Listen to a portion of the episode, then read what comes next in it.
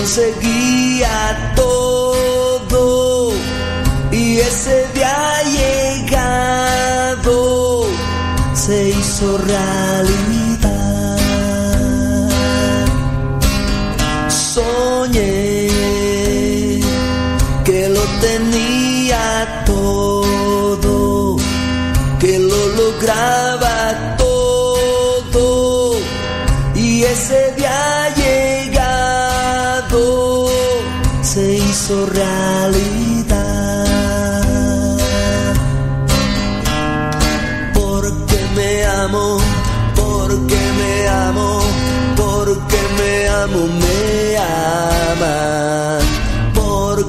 Acepto, porque me acepto, porque me acepto, me aceptan también.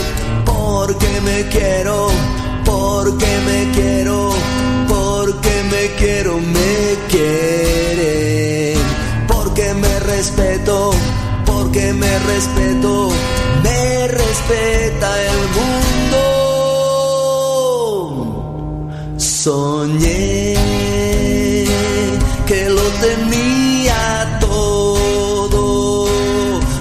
lo conseguía todo y ese día llegado se hizo realidad.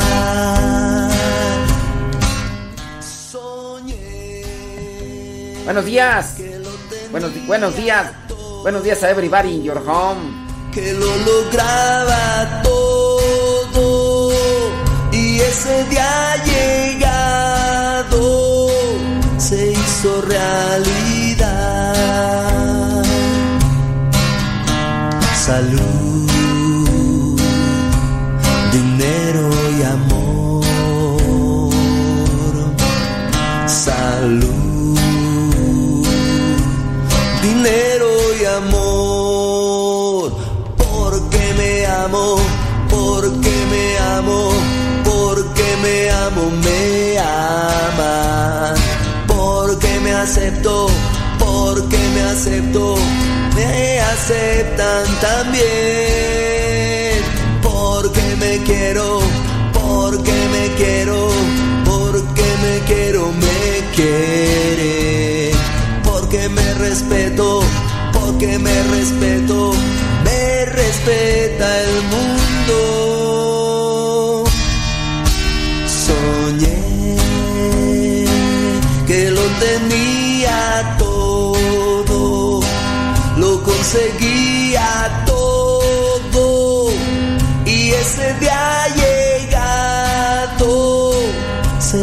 realidad.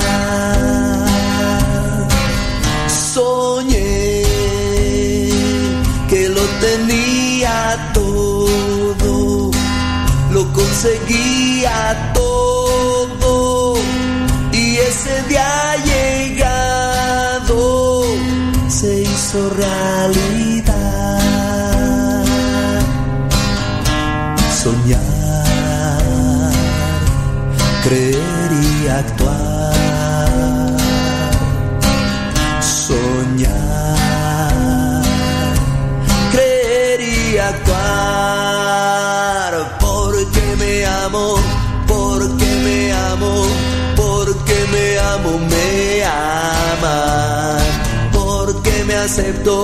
Porque me acepto, porque me acepto, me aceptan también. Porque me quiero, porque me quiero, porque me quiero, me quiere.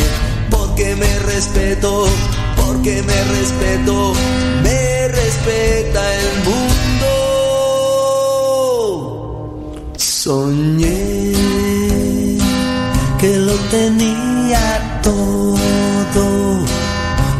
conseguía todo y ese día llegado se hizo realidad,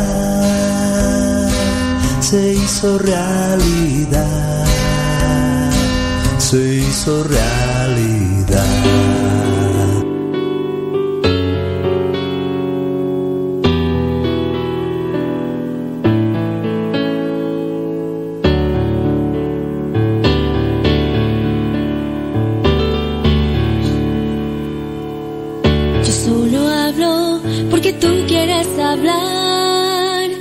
Solo pienso porque tú quieres pensar.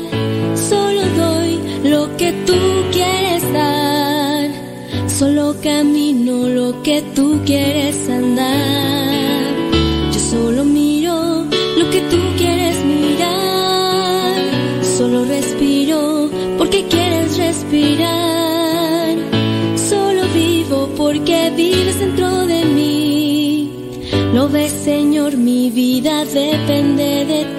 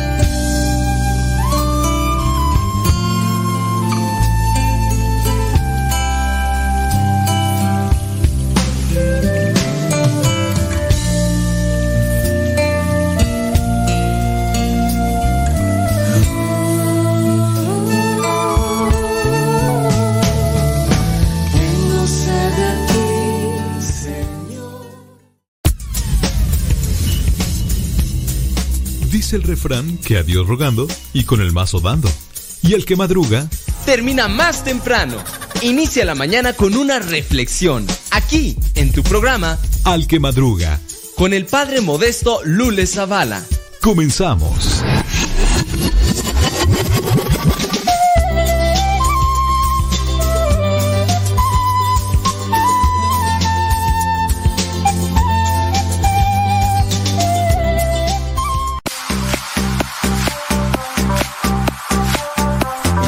Padre, del Hijo y del Espíritu Santo. Amén.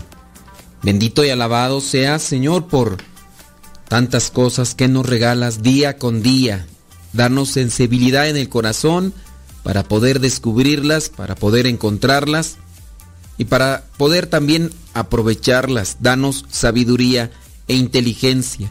Bendice nuestras vidas, bendice nuestra salud, bendice a nuestras familias Bendice a las personas que nos escuchan, a las personas que apoyan para que esta transmisión pueda realizarse, a todos los que apoyan a la radio. Y a mí, Señor, no me abandones para que con tu luz pueda yo orientar y hacer reflexionar a las personas que ahí están conectadas, a las personas que nos escuchan o que nos van a escuchar durante este tiempo que dure el programa. Virgen Santísima, intercede por nosotros. Espíritu Santo, fuente de luz, ilumínanos. Espíritu Santo, fuente de luz, llénanos de tu amor. En el nombre del Padre, del Hijo y del Espíritu Santo. Amén. Vientos, vi, vi, vi, vi, vi, vientos huracanados. Vámonos con preguntas, preguntas y respuestas. Déjame ver, déjame ver. Sam, sam, sam, Ay, esta sí está. Saludos, dice, lo he estado escuchando. Yo tengo con mi esposo 14 años. Muy bien. Dice que tienen cuatro hijos. El mayor tiene 12, el segundo tiene 10, el tercero tiene 7 y la única niña tiene 5.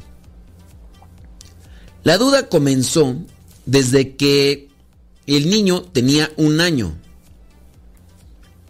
ahí empecé a ver el cambio de mi esposo. Él desde ese momento ya se comportaba de distinta forma conmigo. O sea, al primer año, o sea, desde... El más grande tiene 14, ¿no? Eh, ah, no, tiene 12, tiene 12. O sea, después de, tiene, quién sabe cuánto tiempo tú estuvo sin tener chamacos, al primer año, empezó a ver el cambio. Eh, yo, yo aquí una, una pregunta eh, con relación a ustedes, los que están casados. ¿Al, ¿Al, cuánto tiempo cambió su pareja? ¿Al cuánto tiempo notaron que su esposo o su esposa no era como cuando eran novios? O sea, eran novios, traían un trato muy acá, se casan a cuánto tiempo después de que se casaron ellos tuvieron un cambio o ellas. Así que tú digas, lo desconozco, este no era. Espero que hayan cambiado para bien. Pero en su caso, los que se dieron cuenta que les dieron eh, gato por liebre, ¿al cuánto tiempo? esta persona, esta señora dice que al año empezó a ver que era distinta forma con, e, con ella, dice, y empecé a ver cómo él ya llega más tarde a la casa. Dice que ella le hablaba, él no contestaba, incluso que él se enojaba porque ella le hablaba, que hasta le dijo que ya ni le hablara porque lo regañaban. Y yo no le decía nada por no pelear, hasta que un día lo miré acariciándole la pasa, ay Dios, la pasa a esta señora. Ah, la panza. A esta señora que está embarazada. Ay, señor. a ver, ¿por qué tienen que escribir bien? Dice que le miró acariciándole la panza a esta señora. Dice que estaba embarazada. Dice, y yo también, y yo también. Y a mí nunca me acarició. Ah, o sea que tú también estabas embarazada. Así la panza, incluso ahí empezó su rechazo, su indiferencia. Incluso ya que nació, quiso que fuéramos a verla. Ese mismo día, ya que esta persona está juntada con un primo. Ya que nació la bebé, en una ocasión que ellos nos visitan, van a casa, él la traía con él. Y lo escuché que le decía a mi niño, mira, esta es tu hermana. Ya que se dio cuenta que estaba atrás de él, se puso muy nervioso. Mm, o sea que tu esposo le decía a tu niño que, que mirara a la niña que porque era su hermana. Y hasta se molestó conmigo y no me dijo nada. Y como le dije yo también, y como le dije yo también estaba embarazada en ese entonces de mi segundo hijo. Con los estudios que me hacen en la clínica salió que tenía yo herpes, una enfermedad contagiosa, pegatas, pegatas sexualmente. Ahí empiezan más mi duda y mi desconfianza. Bueno, mira, yo creo que si a ti te contagian de herpes, hay diferentes tipos de herpes, ¿no? Pero esta enfermedad que es contagiosa y más... Mm, es que el, herpes puede salir hasta en la boca y no necesariamente porque anduviste haciendo... Si no hay herpes en la piel, en la... Bueno, la piel es, ¿verdad? En, el cuerpo. En, en realidad el, el herpes es una... Pues es como una infección. El herpes puede darte en alguna parte del cuerpo, no necesariamente allá donde te platiqué. Pero ciertamente sí es contagiosa. Por eso cuando dicen que sale, por ejemplo, el herpes aquí en, en la boca, te dicen pues que no te rasques aunque te dé mucha comezón, porque al rascarte haces que esa infección se propague a los labios. Hace mucho tiempo, mmm, fue como en el año 2003, más o menos 2004, a mí me salió una mancha roja del cuello hacia abajo. Y era una mancha roja muy, muy colorada, muy, muy roja, muy, mmm, ¿cómo decirlo? ¿Cómo, ¿Cómo decirlo? E, era una mancha muy, muy, muy... Tan, tan, tan, tan, tan. Estaba muy muy fresca, era una mancha roja, yo no sabía qué era. Entonces, hasta que ya fui con el dermatólogo, dice, no, es herpes, es un tipo de herpes y le digo, ¿y eso por qué da? No, son infecciones que a veces se agarran. Y como yo tenía mucha comezón y me rascaba, entonces se propagó. Ya después me dio unas pastillas que es para eso. Pero ciertamente el herpes genital, he leído por ahí que dicen que ese solamente se contagia por tener relaciones con una persona que, tiene ya ese herpes y que de hecho no, no se puede quitar. En realidad lo que hace es controlarse, a lo que yo tengo entendido, ¿no? Y entonces sí, si tú tienes herpes, si tú vas con el doctor y tienes esa, esa situación, esa infección en, en, tus partes íntimas, pues, pues, sí. Eso quiere decir que tu viejo anduvo por ahí de bisbirindo y que te engañó o sea, ahí ni mal, ni mal, una, sin ni duda cabe. Ok. Dices tú, yo en ese entonces sí lo encaré, ¿ok? Y siempre lo negó, que yo estaba loca, que hablaba puras tonterías, aquí pone malas palabras, decía groserías y muy molesto y desde ahí él ya me quería dejar. Yo nunca lo dejé. Ay, Dios mío santo. Miren,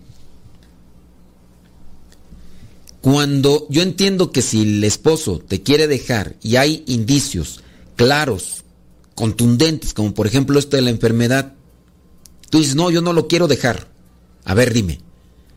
Eh, no es solamente el no dejar. Ahí hay una, una situación que no, no es buena, que no es saludable. Hay una relación que no es saludable. dices, mm, yo nunca, eh, y, y él ya me quería dejar, y yo nunca dejé, lo dejé, diciéndole, perdón. Pero ¿por qué le decías perdón? Siempre lo estuve, siempre lo detuve. También encaré a ella. Y ella siempre me trató muy mal. Y nunca me dijo nada. El que se metía era mi primo. Me dejaron de hablar por tres años. Hasta ahora dice que otra vez ya convivimos más. No mucho. Porque ellos... ¿Qué tú? Porque... Ay Dios, ¿qué hice aquí? Ya se borró esta cosa. Ay Dios, ¿qué hice? Uy, se me borró aquí el asunto. Ahorita voy a revisar aquí porque ya quién sabe qué hice tú. ya quién sabe qué fue lo que hice. Este. Mejor. ¿Qué hice tú? ¿Qué hice? ¿Qué hice? No me acuerdo qué hice. Bueno, déjame ver. Mejor nos vamos a. A una pausa. Y ahorita regresamos porque no sé qué hice acá. Y, y ya se me borró el texto que estaba aquí. Mejor vámonos. Vámonos a una pausita y ahorita regresamos.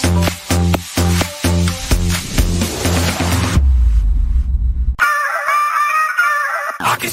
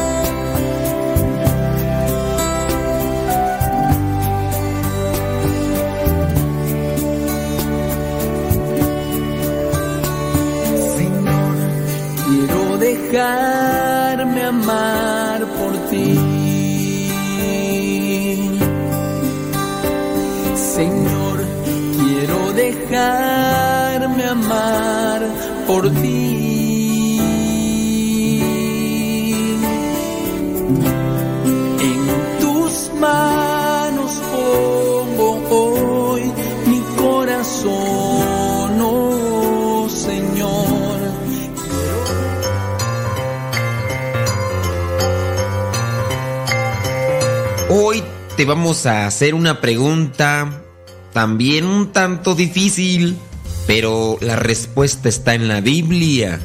Así que si somos atentos, iremos descubriendo muchas cosas interesantes.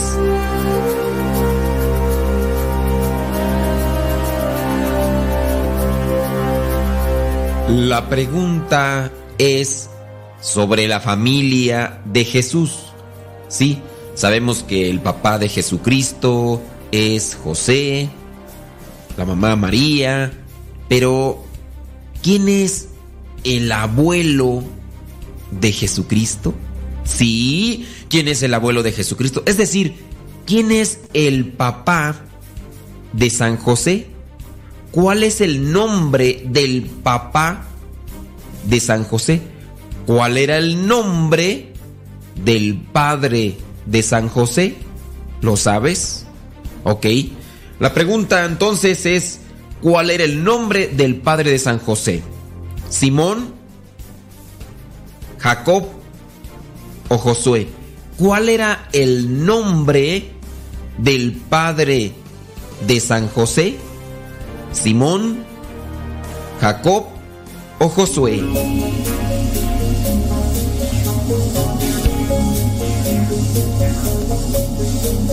Si respondiste que era Simón, te equivocaste. Si dijiste que era Josué, también te equivocaste. El nombre del padre de San José era Jacob. El nombre del padre de San José era Jacob, es decir, el abuelo de Jesucristo. Y lo puedes verificar ahí en la Biblia buscando en el Evangelio de Mateo capítulo 1 versículo 16. Ahí en el Evangelio de Mateo se nos da una descripción de todo lo que es el árbol genealógico de Jesucristo, de dónde viene Jesucristo. Y también es interesante notar que no todo en el árbol genealógico de Jesucristo era muy bueno. No, por ahí también había había algunas cositas que pues que no eran muy muy bien vistas.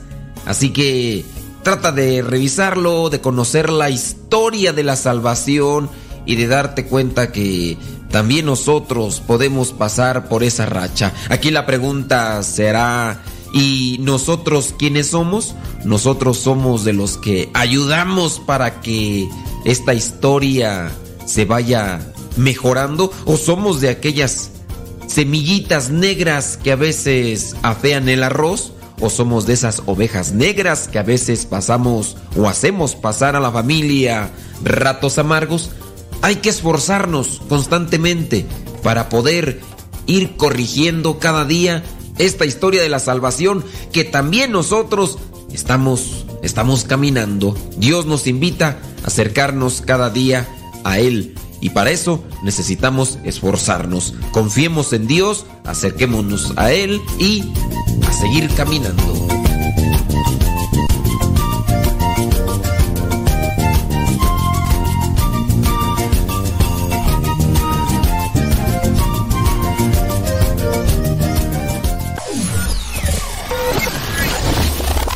¿Sabías tú que el primer libro que se escribió de la Biblia no fue el Génesis? Algunos estudiosos dicen que antes del Génesis ya estaba los principios del libro de Job. Esto es solamente alguna parte. Los exegetas de la Biblia así lo presentan.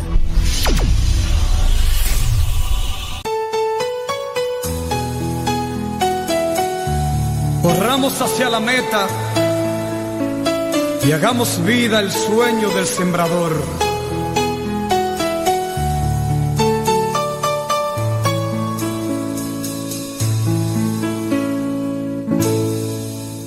El Señor nos llama al campo a sembrar, a sembrar, a sembrar. La semilla el dueño esperando están. Al mirarte a ti invitándote están.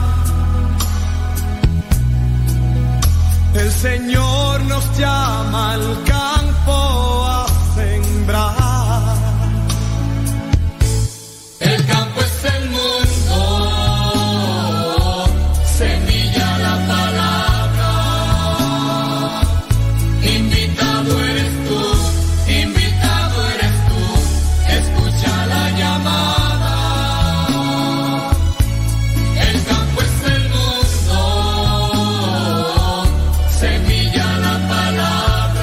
las 8 de la mañana con 26 minutos, 8 de la mañana con 26 minutos. Estamos aquí al pie del cañón. Vamos a... Oiga, pues ya hoy es día... Hoy es día... Hoy es día, ¿qué es día tú? Hoy es día martes 9 de noviembre. Le mandamos un saludito ahí a todos los que nos están escuchando. Thank you very much. Gracias, muchas, pero muchas gracias. ¿Qué onda? Ay, déjame ver, déjame ver, déjame ver. Por acá, déjame mandar. Espérame tantito. Prefieren seguir y pasan de largo. Triste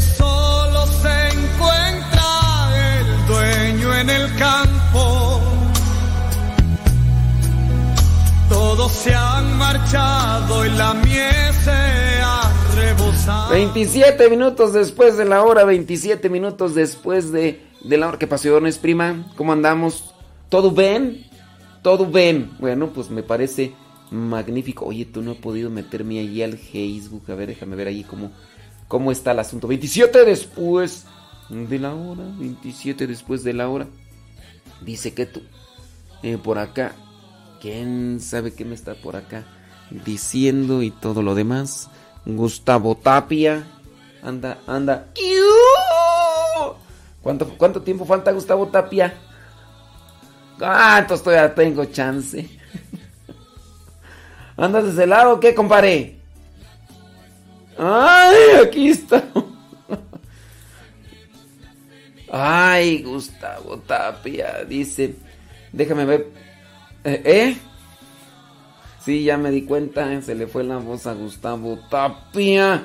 Dice Blanca Morales, dice, estamos de aniversario, eh, número 15 de la boda religiosa y 28 juntos con su esposo, dice, pero ha habido muchos problemas y, y ya no sabe qué hacer. Ay Dios, Blanca. Yo pensé que era... Dice, yo soy quien estaba... Ah, sí. He vivido muchas situaciones difíciles en un año y la verdad estoy bien, pero hay cosas... Que no las puedes superar. Válgame Dios, ¿qué será aquello que, que a veces no se puede superar tú cuando, cuando están las situaciones difíciles? Yo pienso que tiene que haber colaboración de los dos, ¿no? Y tienen que ponerse las cosas claras. Pero eh, aquí la cuestión es que si no hay disposición del otro lado, Blanquita, si no hay disposición del otro lado, con... Dice Gustavo Tapia que tiene hambre. Ah, es que también si, si no hay colaboración de parte de la otra, de, del otro, de la otra parte del esposo, pues uno quiere, ¿verdad? Pero pues a lo mejor las cosas no se pueden, no se pueden dar. Híjole. Santo Dios Todopoderoso, hombre. Son 29 minutos. 29 minutos después de la hora. Saludos a quién tú, Diana Cruz, saludos. Dice Margarita Esteban, ¡Kiu!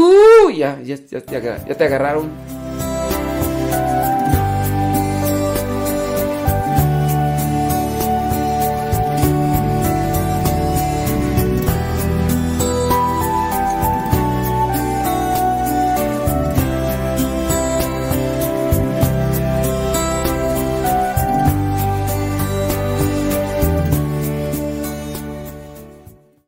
Alegre la mañana que nos habla de ti.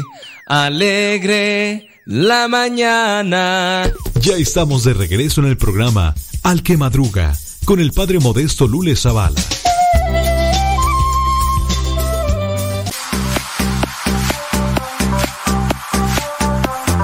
Cuando comienzan a aparecer estas, por llamarle así, banderas rojas, se debe tener mucho cuidado. No hay que eh, obligar o no hay que forzar una situación que de por sí ya sabes que está mal. No es solamente retener a la persona. Si hay indicios de que algo está caminando retorcidamente, entonces hay que trabajar ahí para que las cosas este, tengan otra otro cambio, otro otro giro. Porque si ustedes nada más se enfocan así como en, en detener y, todo lo demás, pues miren, la- las cosas eh, con relación a esto de la carta que nos están mandando, este no pueden tornarse de manera positiva. Entonces, sean eh, sabias para tomar buenas decisiones. Y encontré aquí la donde nos habíamos quedado, nada más que se me revolvió aquí el asunto. Bueno, el chiste es de que me dice y nunca me dijo nada, el que se metía era mi primo. Me dejaron de hablar por tres años, hasta ahora otra vez dice ya convivimos más, no mucho, porque ellos se fueron para otro lado. Y de ahí todo lo que miro, todo lo que miro o él ya se comporta distinto. Ya lo miro mal, pero no le digo yo nada, siempre me quedo con todo, pero él es quien se comporta muy distante y molesto conmigo, como si le hiciera algo, pero no le digo nada, solo le trato de preguntar que si todo está bien y él muy cortante contesta sí y ya no le puedo decir nada porque siempre se da la vuelta y me deja y no le puedo decir, seguir preguntando, ni diciéndole nada. Por eso que he aprendido a quedarme callada. Ya tengo tiempo así. Le tengo un miedo. Hasta mis hijos él tiene un carácter muy fuerte, grita muy feo y eso nos da miedo, por eso nos callamos. Hace un tiempo atrás él empezó a comportarse igual que cuando la primera vez que le platiqué. Mm, ya llegaba súper tarde, no contestaba el teléfono, no se preocupaba por los hijos, siempre molesto conmigo. Me rechazaba y yo callada, sin decir nada por no, tener problemas, hasta que vi que una prima ya empezaba a visitarme más y él la trataba de una forma muy amable y yo sin decir nada. Y dije, estoy viendo mal, hasta que un día él llegó molesto a casa y me reclamó que ya lo estaba cenando con fulana de tal, así se llama esta persona. Y me empezó a gritar, a decirme muchas cosas, hasta que se iba a ir de la casa. Y yo muy tranquila le dije, está bien, haz lo que quieras. Le confieso, me dio miedo, pero le dije, ya que él, siguiendo, siguiente, diciéndome cosas, ya me empecé a molestar y le dije, mira, el que nada debe, nada teme, solo le dije, cuídate, que ella es una persona muy fácil y anda con muchos hombres. Ha sido capaz de dejar hasta sus hijos por irse con los hombres. Por eso sé cómo es y le dije, ya no quiero otra enfermedad. Él más se molestó y me dejó hablando sola. Y ya yo salí tranquila porque estaban mis hijos asustados que qué está pasando y llegando la noche él no se iba. Y yo al ver que estaba ahí le fui y le pedí disculpas. Como si yo hubiera empezado el pleito. A ver. A ver, ustedes analicen. El Señor es el problemático. El Señor es el conflictivo. El Señor es el que empieza todo. Y esta señora, cuando ya lo ve molesto, cuando ya lo va a hacer, va y le pide perdón, va y le pide disculpas. A ver, díganme. ¿Es, es justo? ¿Es correcto? ¿Tiene sentido común esto? ¿No creen que aquí la señora en sí está mal haciendo o teniendo este tipo de postura? Con eso no va a solucionar el problema que tiene el viejo. Lo único que hará este señor es seguir abusando de las circunstancias, de la situación. Y él me dijo que está bien, me quedo, no te preocupes. O sea, el viejo dijo, ya me voy, que no sé qué, que no sé cuánto, y ella le, dijo, está bien, vete. Entonces él no se iba, entonces ella ya llega y pues ahí se le pone prácticamente de rodillas y le pide que le disculpe y él le dice, está bien, me quedo, no te preocupes. Así él se quedó otra vez, dice, conmigo. Al pasar el tiempo nos movimos de casa, vivíamos con mis papás, ahora vivimos solos, pero él ha seguido muy distante conmigo. Me, me encontré un día calzones y brasiers usados en mi casa y le dije, y no me dijo nada. Ay, disculpe, es que ya me acordaba de canción y, le- y agarre y que le dije, y que agarre y que le digo, y... a ver, señoras, te pegan una enfermedad venérea. Después encuentras chones y brasieres, sostenes usados, que no son tuyos, son de mujer. Va con el esposo, lo enfrenta y el esposo no dice nada. Dice, solo como siempre, enojado. Él muy distante, dice. Ha dejado de venir a la casa a dormir porque según trabaja lejos. Y él se le hace pesado estar yendo y viniendo y que se queda a dormir en los trabajos. Es lo que me dice. Solo le digo, cuídate. ¿Sale? Él ahorita me da para los gastos solo y nunca trae dinero y me molesta. Ya que según llega tarde porque está trabajando. Ahí ando viendo la forma de cómo comprarle las cosas que necesitan mis hijos. Por eso se fue. Que le dije que ya mejor él hiciera su vida. Como quiere, ya me siento mal de cómo nos trata. Pero mira, el problema, creo yo, comienza desde hace mucho, pero mucho tiempo. Pero el hecho mismo de que tú prácticamente lo obligas a que se quede, pues, o sea, hiciste que se quedara. Él ya se iba y todo, pero hiciste que se quedara entonces. Porque lo quieres retener contigo, aun cuando estás mirando que hay evidencias de un mal comportamiento. No por el hecho de que lo tengas se va a corregir el asunto. Y más si tú, cada vez que hacen sus teatritos, él, vas tú y le pides disculpas a él. Si, si está pasando eso, pues ya, ya te agarró por tu lado y, y, y obviamente las cosas no van a... Él se tiene que corregir en su comportamiento, pero yo no sé ustedes, mujeres, las que están escuchando, ¿qué harían ante una estación de esas? Ahora imagínate. Dice, me siento mal cómo nos trata. Ya no sé si hablarle. Y está enojado. Y tiene problemas. Le dije, me siento mal de cómo nos trata. Él se quedó superior serio. Y solo le dije, espérame. Ya que llegue de trabajo hablamos. Pero todo, todo estará bien. Él llegó, no dijo nada, solo que nos fuéramos, todo estaría bien. Y de ahí Él se ha comportado más amable con nosotros. Y no sé qué hacer. Bueno, yo pienso que sí sabe qué hacer, señora. Nada más que a veces uno ya pues está acostumbrado también a tener ese tipo de vida y, y no sé qué hacer.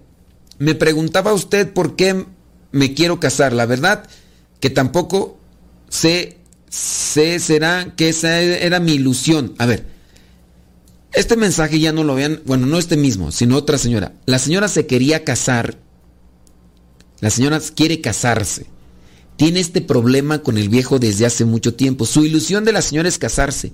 Pero a ver, ¿por qué tu ilusión es casarte? Pero hay pueblas, hay pruebas de que el viejo no te quiere, que el viejo no te ama. Y digo, no te quiere, no te ama porque no te respeta. Porque no es con una, no es con otra. El, el hecho mismo de que se ande quedando por allá, eso de que se queda a trabajar, eso de que te pegó una enfermedad venérea, eso de que incluso encontraste ropa íntima ahí, eso ya te está diciendo mucho. Entonces yo, mi pregunta es, está bien, tú te quieres casar a lo mejor porque tu ilusión es casarte, porque quieres recibir el sacramento de la comunión, porque ese es tu anhelo, pero te tienes que casar con alguien que realmente te ame y te quiera. A veces ustedes más ven una conexión o un compromiso con estas personas porque como ya tienen sus hijos, pero si ya desde el, desde el primer año de casados te diste cuenta que había un comportamiento muy diferente de él hacia ti, de como cuando eran novios, ¿por qué querer seguir reteniendo a un viejo así? Pregunto.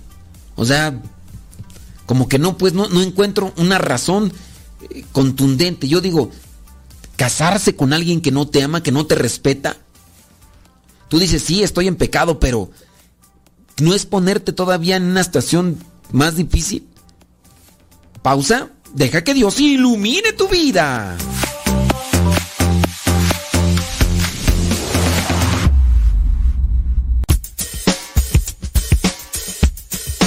No te vayas. Regresamos antes de que cante el gallo. Aquí, en tu programa, Al que Madruga. Con el padre Modesto Lule Zavala.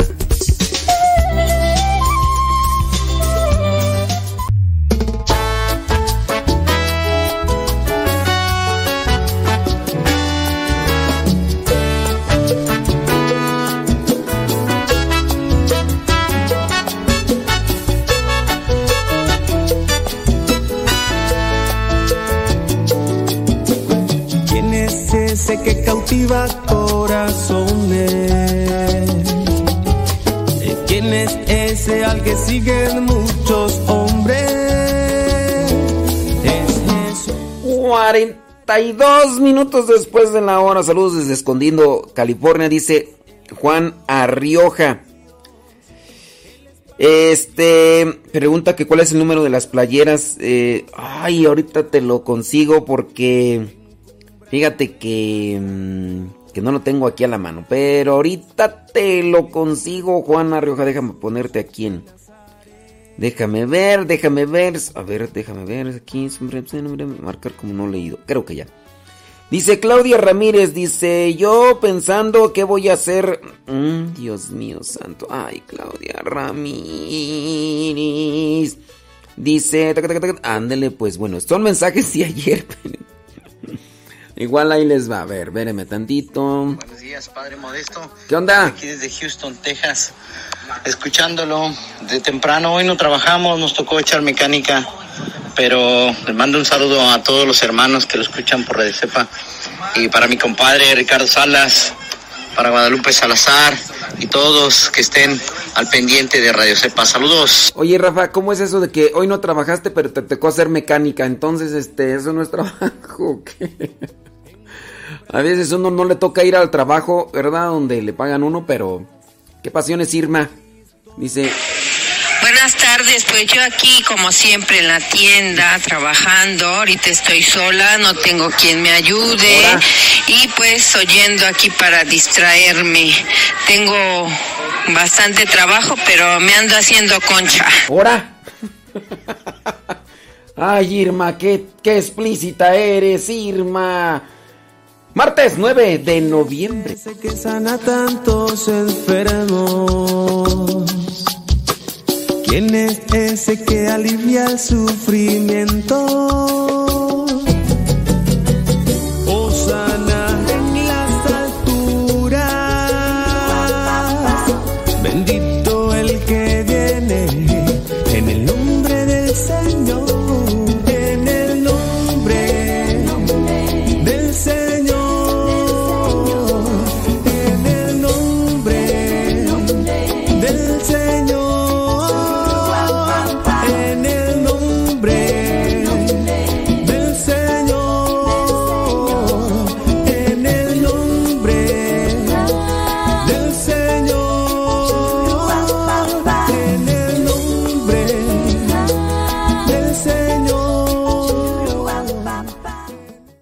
Alegre la mañana que nos habla de ti. Alegre la mañana. Ya estamos de regreso en el programa Al que Madruga con el Padre Modesto Lule Zavala.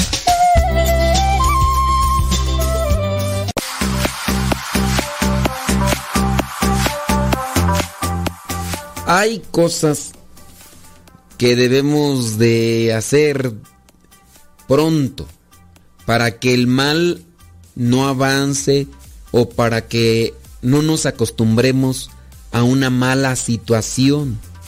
Muchas personas no actúan de forma inmediata y se quedan acostumbradas al maltrato, al desprecio, a la humillación. Esto obviamente pues, trae sus consecuencias. Y las personas pues ya van a querer que la otra persona cambie pero sin mover nada. Y a lo mejor si se quejan, a lo mejor sí. Pero debemos de estar siempre alerta ante los primeros indicios de una relación tóxica, malsana o desviada o retorcida. Dejas que avance un año, esperando que el próximo año se acomode, no se acomoda, se pone peor, dejas pasar más tiempo y conforme pasa el tiempo te acostumbras y ya después piensas que será más difícil si te sales de esa situación. Eso ya se le llama codependencia o dependencia. Ya la persona ya como que, pues no. Déjenme seguir acá ya, ya, porque ya vamos a terminar con esta. Es una carta muy grande, pero, pues, ¿qué te digo? ¿Será que esa era mi ilusión de llegar al altar? Esos planes teníamos él y yo antes de juntarnos. Pero ya estando juntos pasó todo esto. Y ahora que le dije y me dijo, eso es lo que me, lo que me pongo a pensar. ¿Qué, qué estoy haciendo con él? ¿A qué me aferro? ¿Será que no quiero estar sola? ese es uno de mis miedos. Sí, porque te hacen dependiente y te hacen sentir que sin él no sirves para nada. Esa es una de las formas de los manipuladores, que te hacen dependiente y te hacen pensar que sin ellos no sirves para nada. Mm, con él me aferro a que está, ah, es uno de mis miedos. Mis hijos lo necesitan. A ver, mamás, ¿ustedes creen que los hijos necesitan la figura de un hombre que es eh, violento, agresivo, enojón, inmaduro, irresponsable, que es agresivo? O sea, esa es la figura que necesitan los hijos. Por eso la señora dice, pues, o es una justificación de esta señora. Esta señora pues dice pues que eh, como que se intuye que tiene miedo salir de esa situación tóxica. Porque se imagina que después, saliendo de esa situación, la cosa es todavía más complicada. Y es que sí se lo han hecho creer. De seguro muchos, porque esto es lo típico en este tipo de personas manipuladoras, el discurso es, sin mí no la vas a hacer en la vida. Sin mí vas a ser infeliz. Y eso para hacerles sentir que no vale nada, que la vida no se sostienen sin ellos. Y pues las personas se lo creen. Así muchas veces, y eso también sin duda es una conciencia débil. Son personas que, quién sabe, esta señora, pues discúlpeme, verá, pero yo pienso que también viene de círculos familiares donde la mamá la maltrataba, eres una inútil, una buena para nada, eres una floja, cállate, no estés hablando. Mejor cállate los hocico si no te lo voy a romper. Otra vez con tus babosadas, idiota, sonza, taruga, mensa, ya cállate. Y este tipo de personas que van creciendo siendo acosadas, golpeadas, despreciadas, humilladas por sus propios padres y que no son capaces de decir nada, encuentran a un tipo manipulador, golpeador, barbaján como este, y encuentran un círculo familiar parecido al que tenían.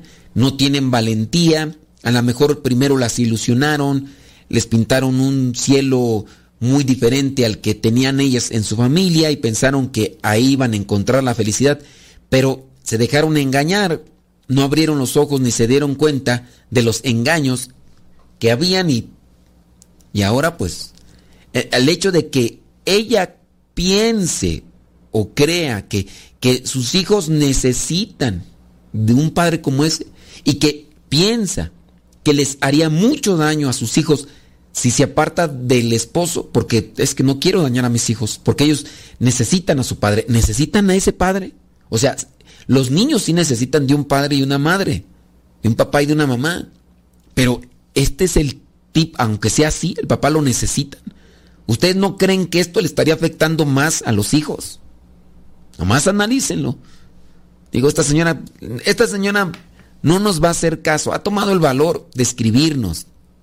Y si está ahí escuchándonos, pues nada más va a mover la cabeza, pero no va a hacer nada.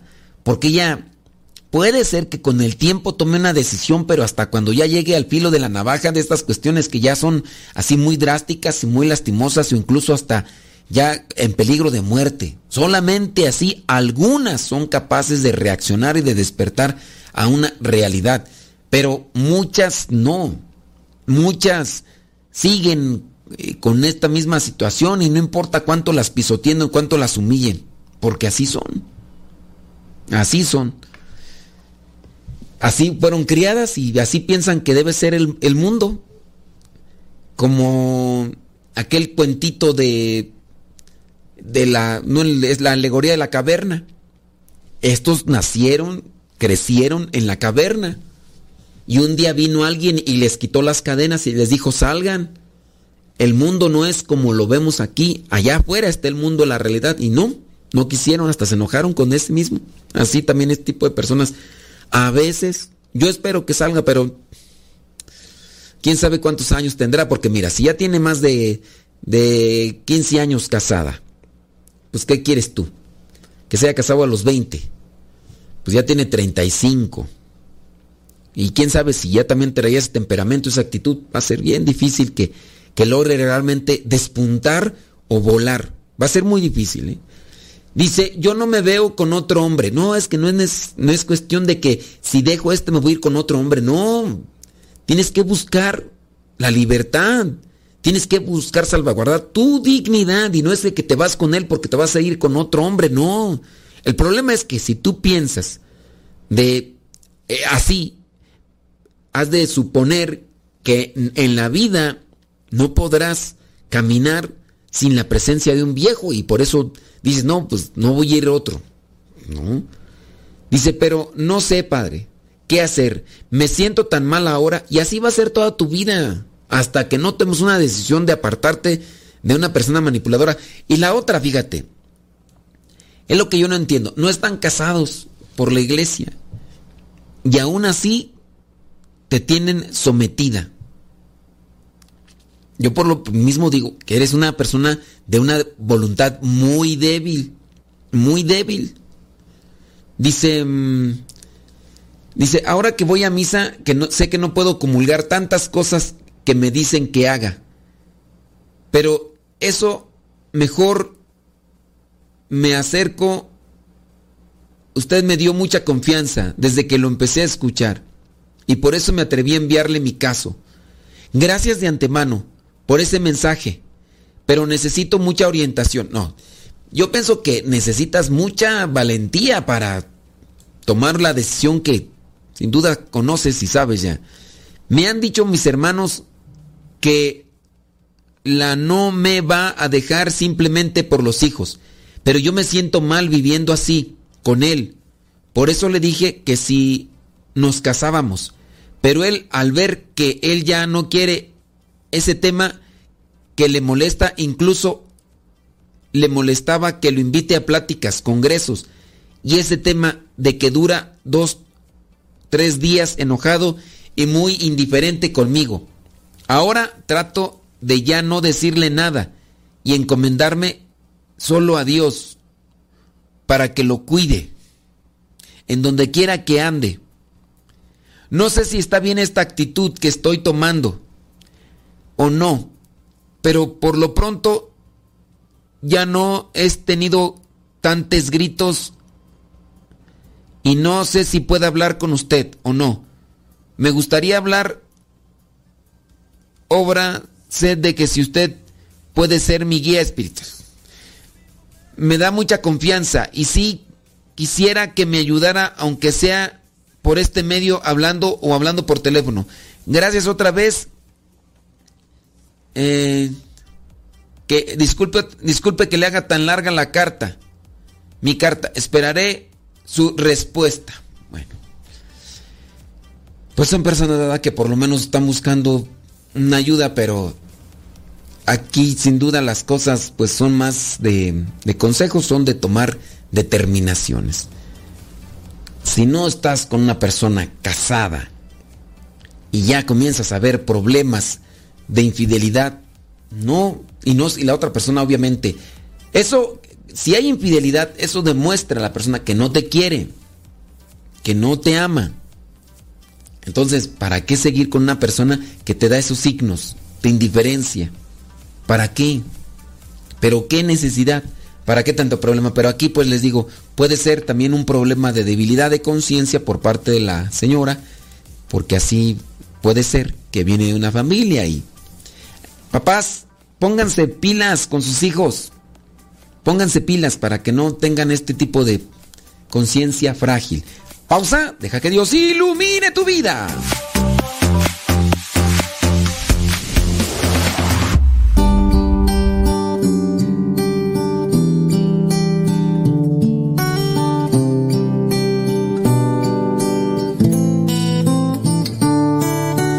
Hoy que me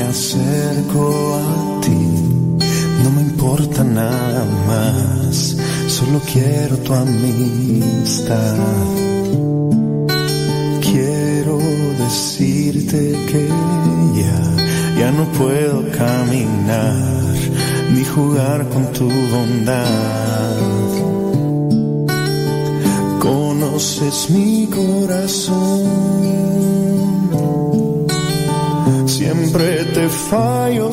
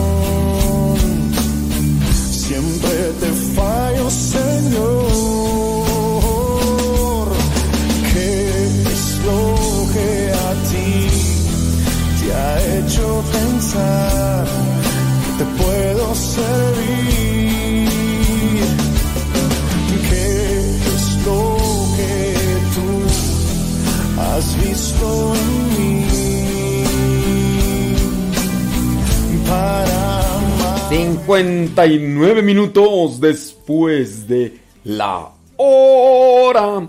Hora. Hora. Hora tú. Sí, estoy mirando todavía los mensajes de ayer, hombre, pero pues...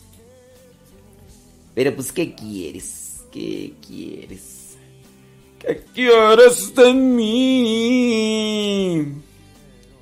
Tan, tan, tan, tara, tan. Saludos a Leti Núñez desde Brooklyn, New York. Mis respetos para la señora multiusos, Marta Juan Torres. Bueno, eso es de ayer. María López. Sí, padre, me gustaron sus stickers. Se sacó un 10. María López. Dice que le gustaron nuestros stickers, pero no los usa. Me está mandando otros. Mm. Ah. Válgame Dios. Válgame Dios Todopoderoso. A ver. Hola padre, buenos días. Aquí escuchándolo desde Silma, California y trabajando. Ahí le mando un videito para que vea. Estoy esperando que me salga un una orden de comida para poder seguir trabajando. Buen día. Oh, y soy Gaby González, ¿ok? Y aquí escuchando Radio Sepa en el ah, en la aplicación.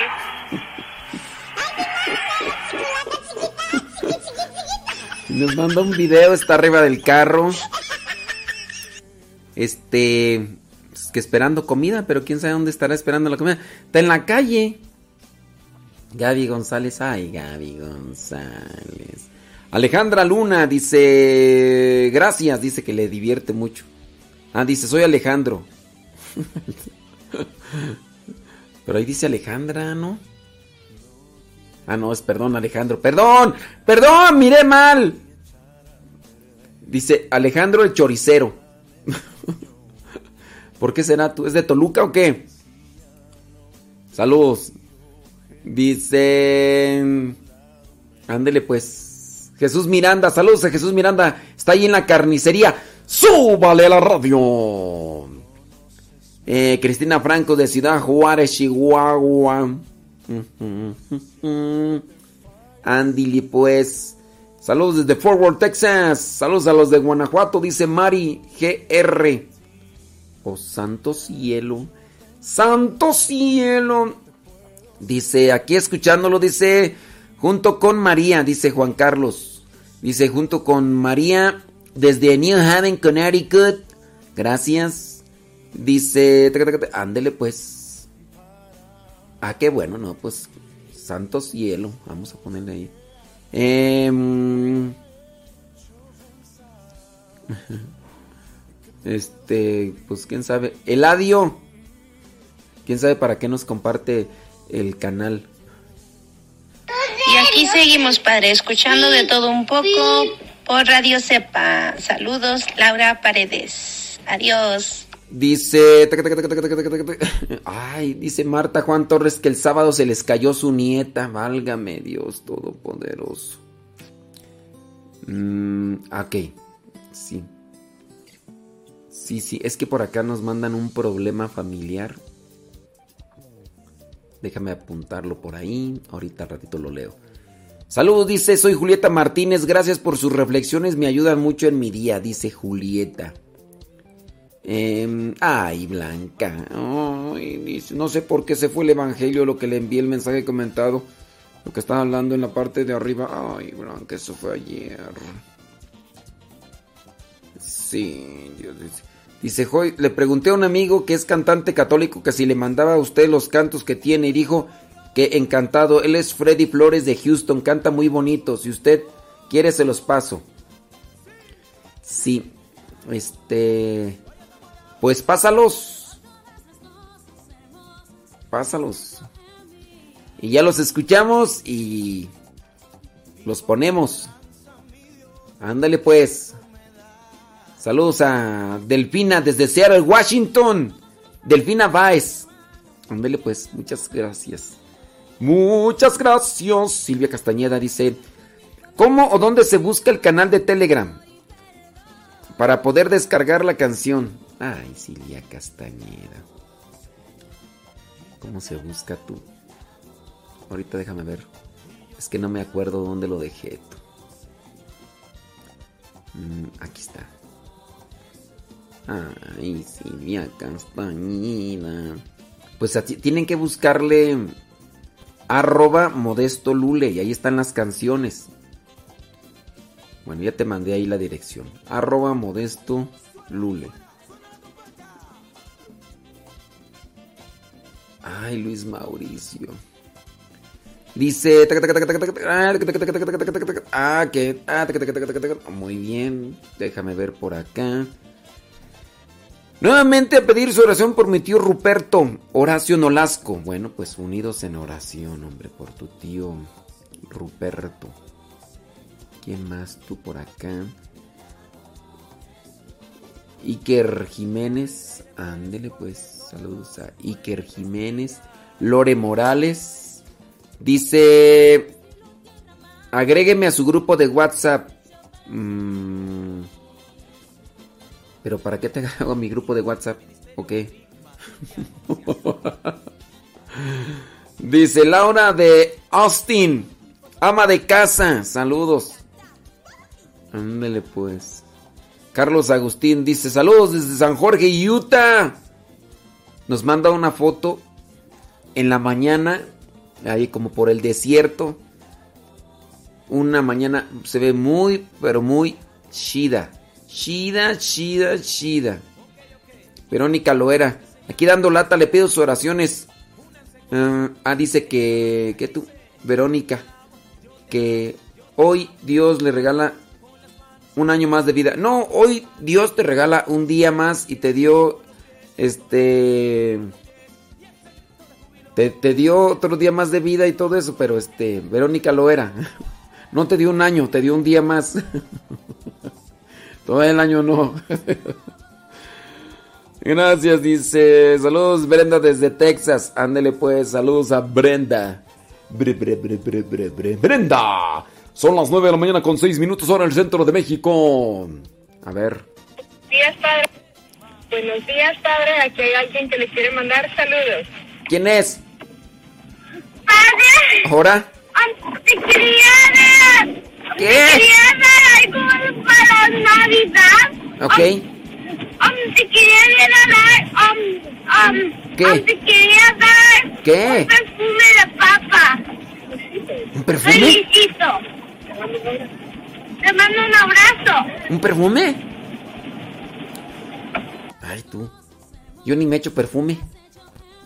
S- Sirve que, pues, mi- mira, no me echo perfume y, y eso es como repelente así para que cuando se acerquen, así, así, yo les, levanto el brazo y.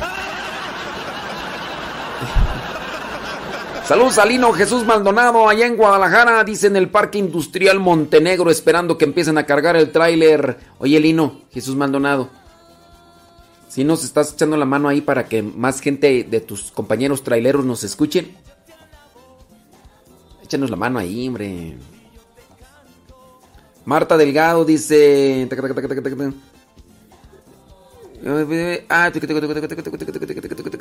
Ahorita vamos a leer eso, como no con todo gusto. Ay Dios. Ay Dios Todopoderoso. Ahorita. Dice Nubia, dice aquí escuchándolo con mi esposo que no está trabajando porque tiene el mugre virus. Ay, Nubia. Atiéndelo bien, Nubia. Tú también cuídate mucho, ¿eh? Ándale pues. Saludos a Sandra H. León. Dice saludos para el esposo que nos escucha desde la Florida. Pues sabrá Dios cómo se llama el esposo, ¿verdad? Pero Sandra H. León, ahí está. Dice que es Luisito el del perfume y que siempre nos escucha. Bueno, pues muchas gracias, Luis. A ver. Hola, padre, buenos días. Le mandamos saludos. Mateo, el vistimisto, el vistimito, el vistimillo, chiquito, y yo. ¿Quieres mandar saludos? Ya, ya, ya, ya. ¿Qué habla. más? Oh, ya. Ok. Ya habla. Bueno, que, que tenga buen día, quiso decirle. Sí. sí. Adiós. Saludos al, saludos al Vistimín.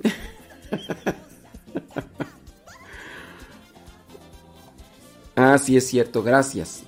Gracias, Irma de Puebla. Gracias, Irma de Puebla. Mm, a ver. Buen día, Padre Mode. Alejandra desde Puebla, con Paloma.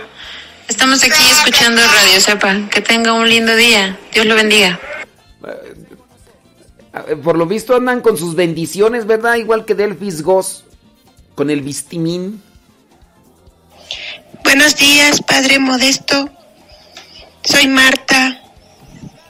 Ok. Lo escucho aquí en Naucalpan, Estado de México. Qué bueno. Pues aprovechando que está haciendo un poco de frío, estoy planchando Ah, No, sí, hay que para aprovechar. poder avanzar Eso sí. en los quehaceres, pero yo siempre lo escucho en Radio Sepa, Thank you. la mejor estación católica.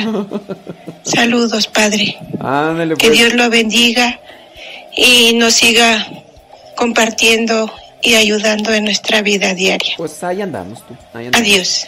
Adiós. Ándele pues.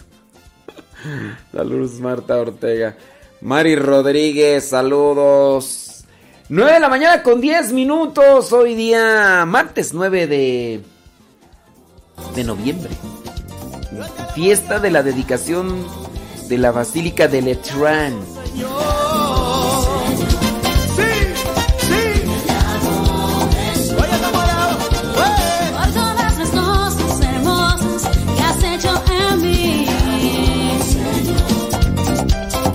Por la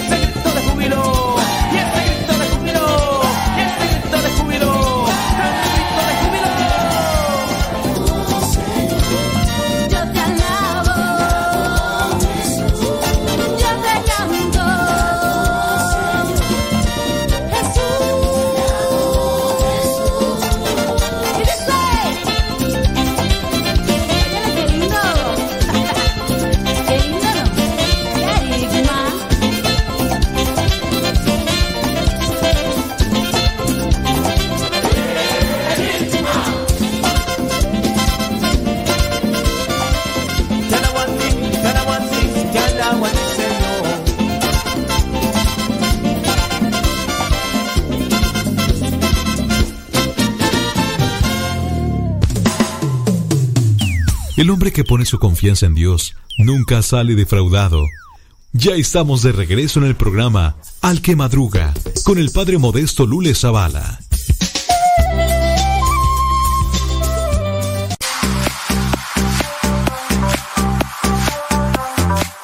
La importancia de formar bien a los hijos es la, también enfocarse en el criterio, en la formación de, de un criterio, de una reflexión, de una conciencia.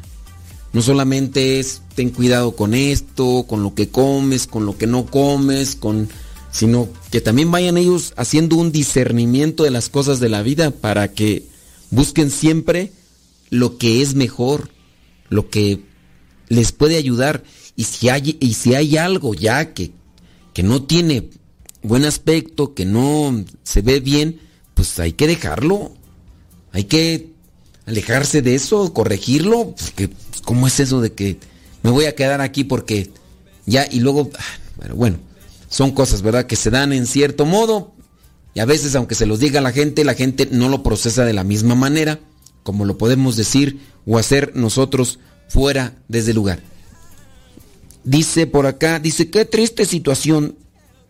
Fíjese, padre, que la mujer viuda con la que camino en las mañanas me dice que yo le caía gorda cuando mis niñas estaban pequeñas, porque yo era muy dejada. ¿Usted cree?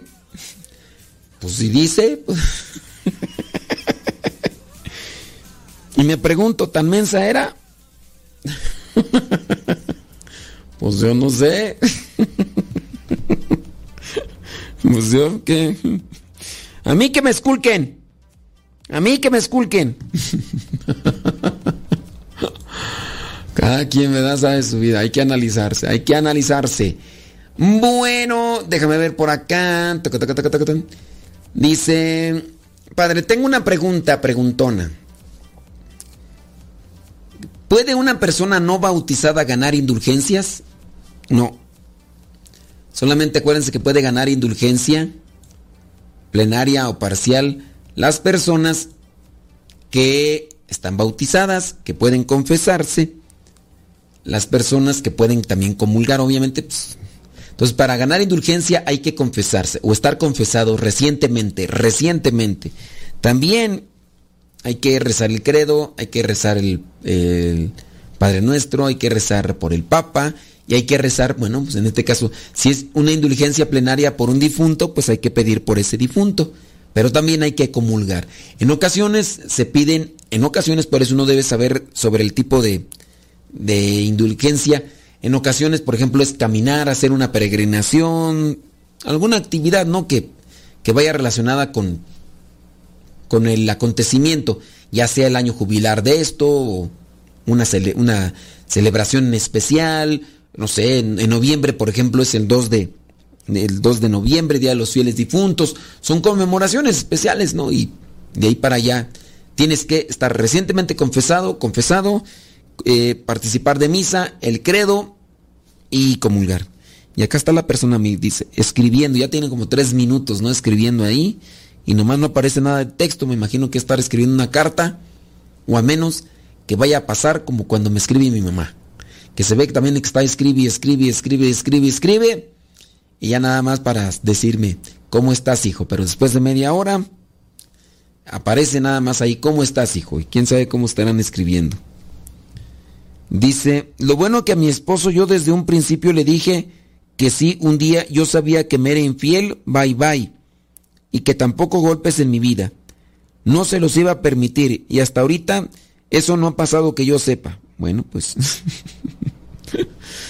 pues... Hágame Dios. Hágame Dios. Bueno, este... ¿En qué estábamos tú? es que ya... Ya, ya, respondí esta de la indulgencia, sí. Vámonos con otra pregunta. Una pregunta, a ver, sun, sun, sun, sun, sun, sun, sun, sun. ¿Dónde está esta pregunta corta? Es que aquí tengo unas, pero están muy largas, largas, largas, largas. Ok, dice esta pregunta. Dice, yo pertenezco a, un grupo de iglesia y en este grupo, su servidora, junto con otros hermanos, visitamos a Mamita María en de di diferentes hogares cada semana haciendo el rosario y compartiendo la palabra de Dios.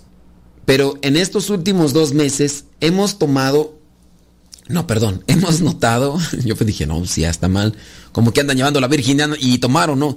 Dice, hemos notado que unos hermanos andan muy juntitos e incluso los hemos visto tomados de la mano y platicando en un lugar donde hay poca luz. y también hablarse por teléfono y decirse, mi amor, ya te extraño y extraño tus abrazos. Ah, María Purísima. Ella es una mujer casada. Ah, ok. Bueno. Y él es un muchacho soltero. Uy. Yo como encargada del grupo me siento en el deber moral de hablar con ellos. Sí. Concuerdo. Y de saber qué está pasando entre ellos. No. De saber qué está pasando yo creo no. Ahí sí, mira. No es de que tú tengas que saber qué está pasando entre ellos. Pero si tú ves que ya hay moros con tranchetes, diles, no sé si será o no será, pero dan a entender eso. Y si es eso, aguas. Ahora, si no es eso, ustedes deben de corregir su manera de vivir. No, no estás, este, no tienes por qué enterarte de esa situación. Eh, porque me siento que no es correcto. Eso sí, lo que están haciendo. Además, que ella ya había tenido problemas con su esposo por la misma situación. O sea que ella anda ahí de... Eh, ya iba a decir, pero no digo. De ahora, dice, por lo poco que yo he aprendido desde que andábamos visitando los hogares, pasamos a ser figura pública. Y si hacemos algo que no es correcto, vamos a dar un mal ejemplo, un mal testimonio. Vamos a dar de qué hablar a los demás y dejar mal representada nuestra parroquia. Eso sí, mal testimonio. Porque nosotros nos presentamos al hogar que visitamos como miembros de la parroquia. Pues sí, son miembros de la parroquia, a la cual pertenecemos. Padre, por favor, deme su sugerencia. ¿Qué debo hacer ya que el esposo de ella es una persona que sirve en la iglesia? Y no me gustaría que ese matrimonio se destruya sin yo hacer nada para evitarlo. Bueno, mira, es que en realidad eh, a los que les corresponde hacer es a ellos. Pero si tú eres la coordinadora, si tú eres la coordinadora, sí estás obligada a acercarte a ella y decirle, ¿sabes qué? Hay algo que aquí no te acomoda bien. Y es la manera de expresarse. Se tiene que corregir. No es, si hay algo, eso no tiene que darse, porque eso ya está siendo pecado. Porque si ya, si, ya dicen, te extraño tus abrazos, eh, te extraño mi amor, ya quiero verte, ese no es un amor fraterno, ¿eh? Ese no es un amor fraterno, eso es algo que, pues que no, no, no está correcto. Entonces, lo que sí se debe de hacer es corregir ese tipo de expresiones. A lo mejor a veces se dicen inconscientemente como una forma de refugio. A lo mejor ni lo haces con la doble intención. Digo, puede darse, ¿no? No sé, no, no, no tiene que buscarse ni justificarse, pero pudiera darse. Y, y hay que corregirlo. Hay que corregirlo. Eso también quiere decir que ustedes como coordinadores de grupos deben de analizar la situación de evangelización, porque a lo mejor ustedes están llevando a la imagen, como dices, la imagen de la Virgen la están llevando de casa en casa y están haciendo el rosario, pero también hay que reflexionar. A lo mejor ustedes llegan a orar con la gente, pero ustedes necesitan de esos espacios de reflexión. Yo, por ejemplo, que, me toca a mí dirigir que una hora santa, que, la, la, misa, no por eso justifico que ya no voy a hacer yo oración. Siendo así, tengo yo que buscar el tiempo para hacer oración en lo particular, en lo personal. Porque aquí las cosas que nosotros estamos haciendo es para la gente, dirijo. Eh, pero yo tengo que buscar mi momento en el cual reflexiono yo, no en el que hago reflexionar a la gente. Si bien cuando estoy reflexionando con la gente también yo busco hacer una reflexión, pero en este caso no es lo mismo. Entonces, analiza también tú cómo estás llevando a cabo la dirección del grupo. No nada más es, es vamos a buscar casas y rezar, llevar la imagen y rezar. No, ustedes tienen que generar conciencia dentro del grupo. Y eso va para todos, los del coro, los del coro parroquial. No, pues ¿para qué hacemos oración? ¿Para qué hacemos oración si, si cantamos? El que canta ahora dos veces. No, hombre, nosotros hasta hacemos de más. Pues no. Hagan una reflexión sobre cómo están dirigiendo el grupo de iglesia.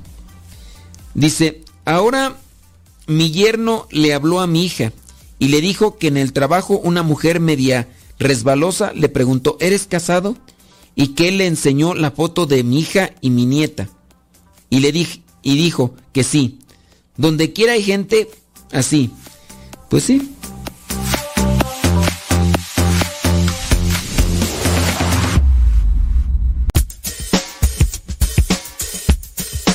No te vayas. Regresamos antes de que cante el gallo.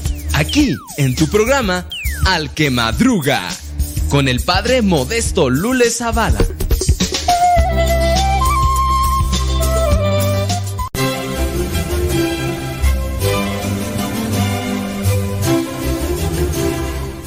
El 9 de noviembre se celebra la dedicación de la Basílica de San Juan de Letrán y por eso es necesario que conozcas su importancia.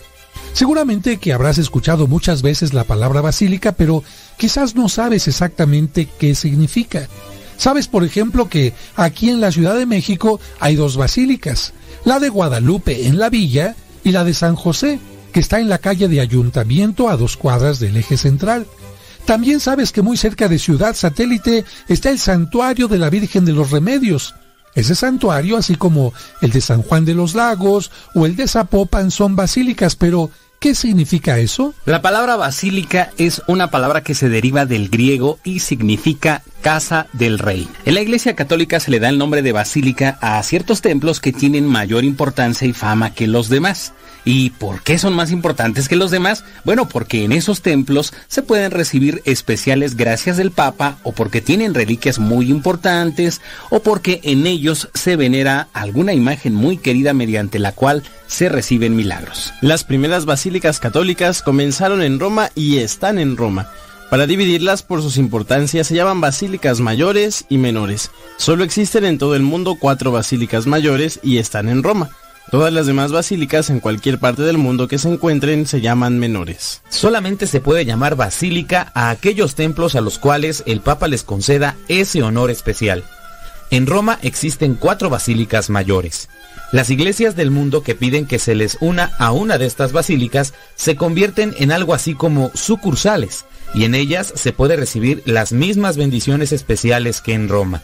A esas iglesias sucursales se les llama basílicas menores. La Basílica de Guadalupe es un claro ejemplo de eso. Las cuatro basílicas más importantes de Roma, ponga usted atención, son la de San Pedro, donde está la tumba de San Pedro en el Vaticano, la Basílica de San Pablo, en donde está la tumba de San Pablo fuera de la ciudad, por eso se llama San Pablo extramuros, la Basílica de Santa María la Mayor, que es la basílica más importante del mundo dedicada a la Virgen María, y finalmente la cuarta basílica es la que se llama San Juan de Letrán. Pero es necesario seguir hablando sobre las cuatro basílicas mayores de Roma y preguntarles a ustedes, ¿cuál creen que sea la más importante de las cuatro? Si alguno contestó que la de San Pedro, mmm, lamento decirles que no le atinaron. Ciertamente la de San Pedro se ha hecho muy famosa, pero la más importante de todas es la de San Juan de Letrán y les vamos a explicar por qué, ¿verdad Salvador? Así es, la primera basílica que hubo fue la de Letrán en Roma.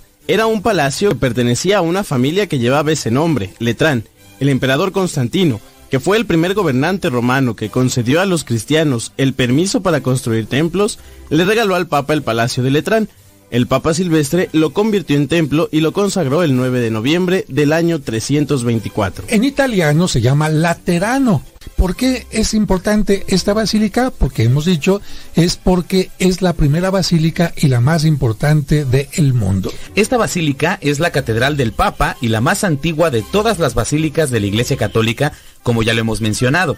Al frente tiene una inscripción que dice, Madre y cabeza de todas las iglesias de la ciudad, y del mundo. Y bueno, también se le llama Basílica del Divino Salvador, porque cuando la volvieron a consagrar en el año 787, un judío golpeó con coraje una imagen del Divino Salvador y de acuerdo a la tradición, esta imagen milagrosamente derramó sangre.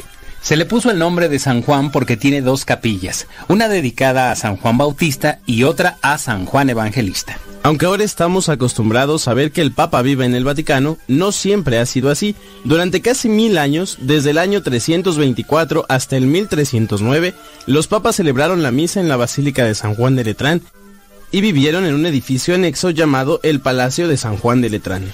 En el año 1309, los papas dejaron Italia y se fueron a vivir a Francia, a una población llamada Aviñón, y allí estuvieron durante casi 70 años. Cuando el Papa regresó de Francia, decidió vivir en el actual Vaticano. Pero, amigos, la Basílica de San Juan de Letrán sigue siendo tan importante que después de que un nuevo Papa es electo, tiene que visitar lo más pronto posible esa iglesia. Así es que, amigos, ¿cuándo fue que el Papa comenzó a vivir en el Vaticano? Pues cuando regresó de Francia, llegó a San Juan de Letrán y estaba tan deteriorado por el abandono que había tenido que dijeron, vamos a encontrar nuevos rumbos y ahí comenzó la historia del Vaticano y cada vez fueron construyendo más y más habitaciones hasta que quedó en cómo lo vemos. Pero la Basílica de San Juan de Letrán sigue estando primorosa después de una maravillosa restauración.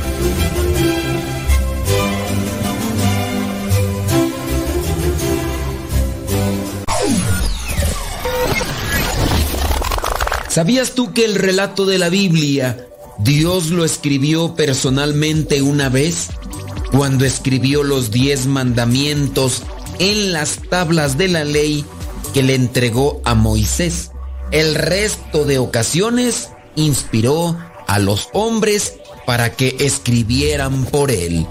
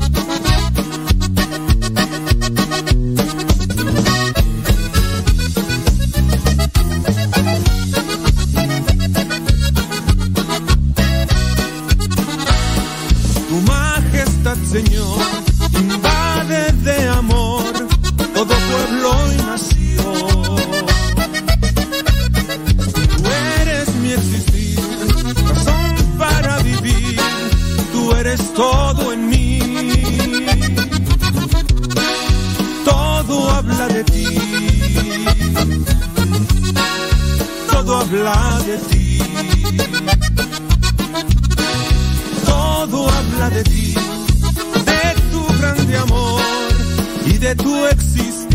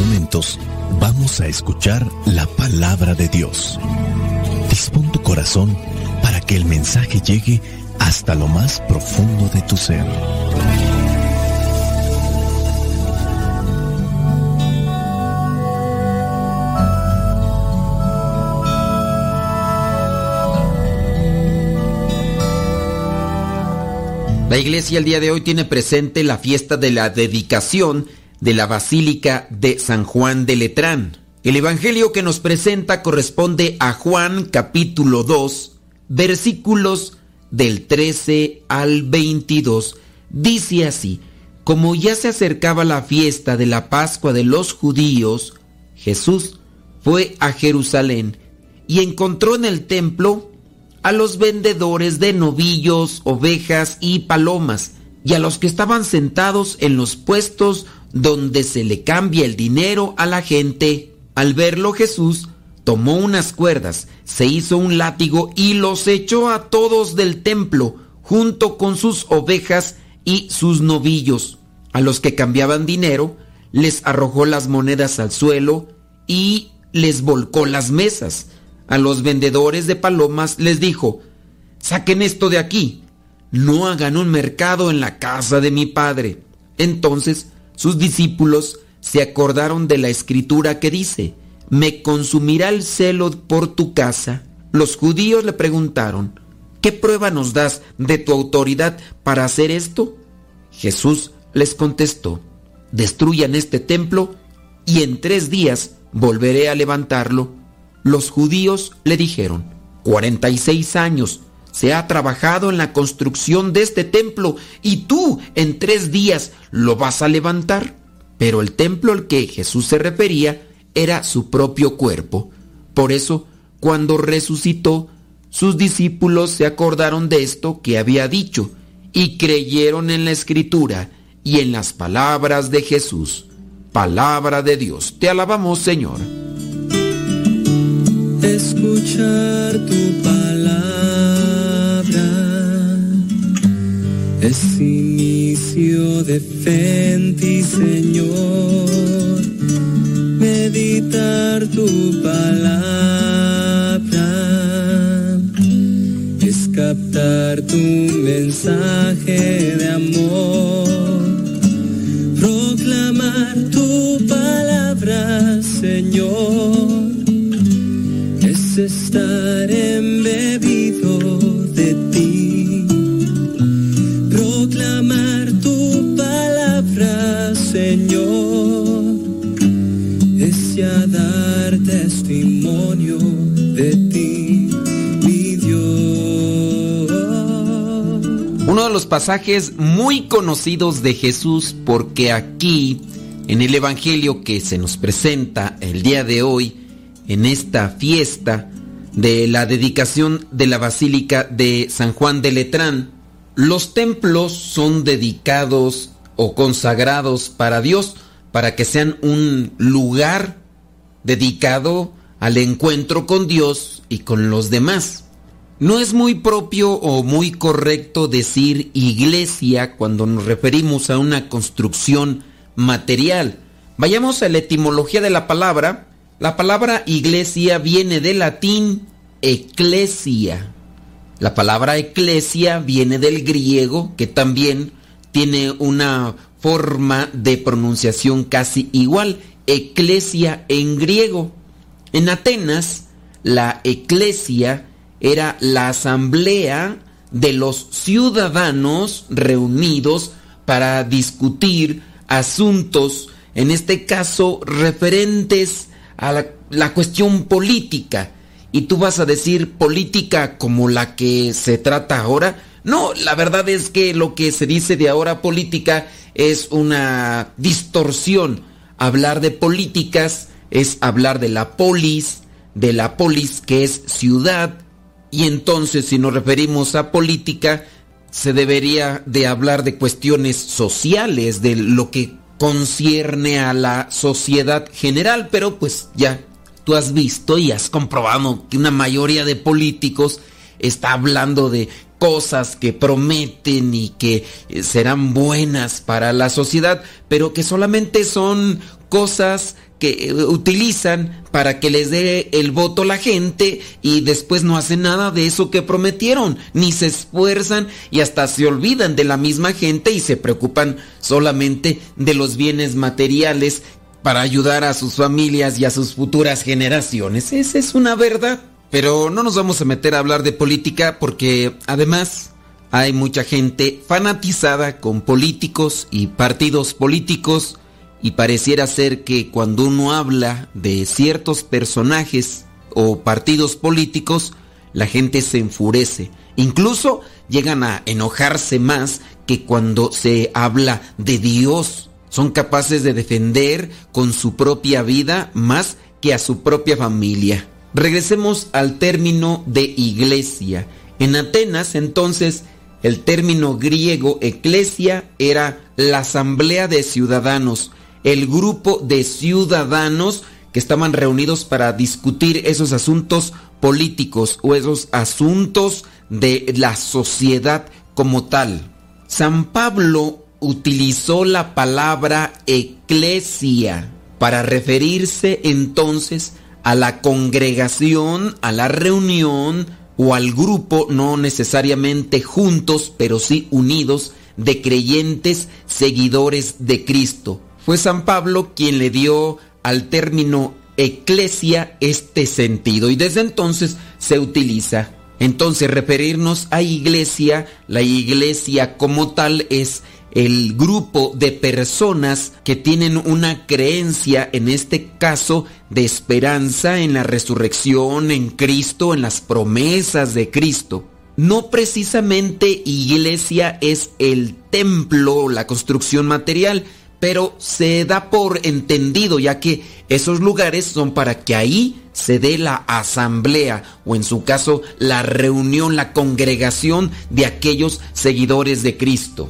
Y regresando a la cuestión del Evangelio, Jesús se molesta cuando el templo de Jerusalén no se dedica a Dios, y ha perdido su enfoque, ya no se está haciendo aquellas cosas que deberían de hacerse dentro del templo de Jerusalén. Jesucristo no tolera que el templo de Dios se convierta en un mercado.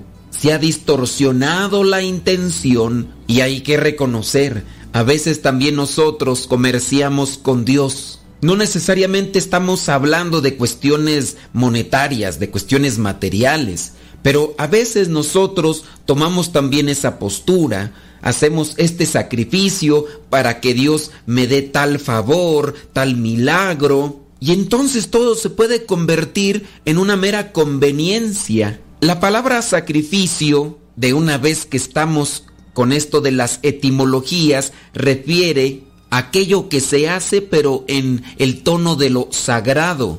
En las mañanas, por ejemplo, no me quiero levantar, pero se lo ofrezco a Dios. Entonces ya adquiere una tonalidad de ofrecimiento y es un sacrificio, es decir, lo hago por Dios. Si en su caso yo no lo ofrezco a Dios, solamente es un esfuerzo.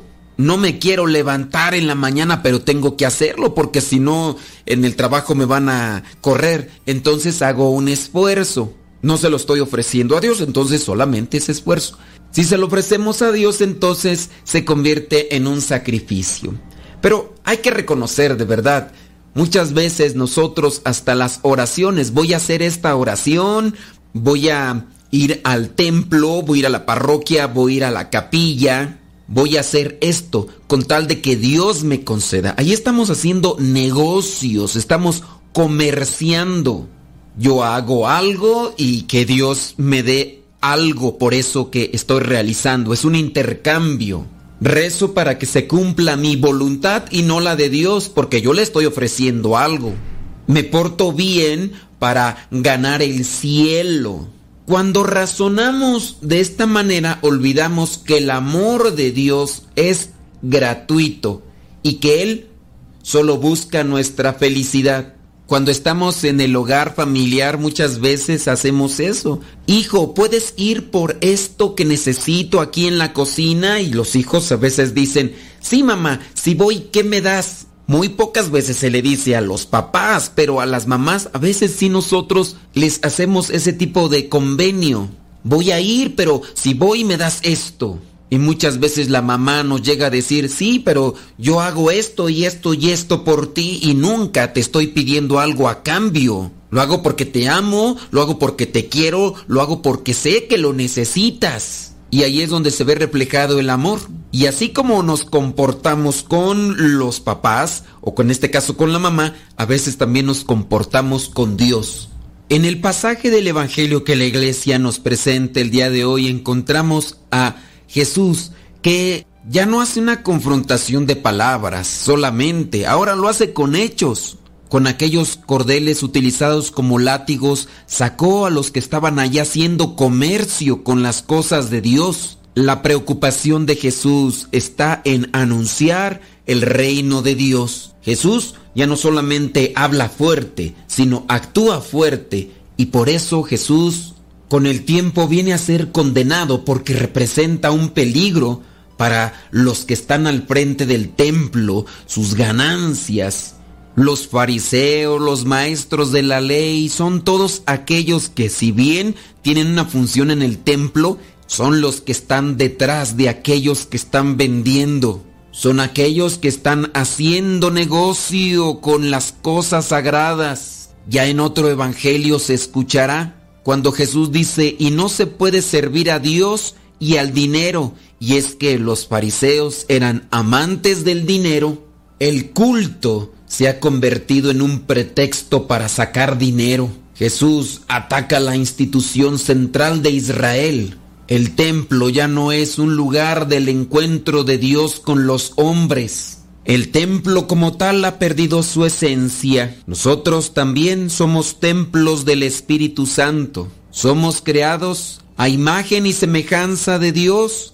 La creación de cada uno de nosotros tiene una intención, pero con el tiempo también nos olvidamos de cuál es el objetivo de cada uno de nosotros en esta vida. Si somos creados a imagen y semejanza de Dios, ¿deberíamos nosotros de ser el reflejo de Dios? Que en nosotros habite el amor, la paz, la comprensión, la paciencia, la justicia, la bondad, la generosidad, la disposición a la entrega del otro. Así nos lo da a conocer Jesús con su testimonio. Pero muchas veces a nuestro interior hemos dejado entrar el odio, la injusticia, el orgullo, los celos, dejamos que el egoísmo haga su agosto y lejos de buscar el plan de Dios, buscamos nuestro propio beneficio. Y por eso llegamos a decir que nosotros, más que ser templos de Dios,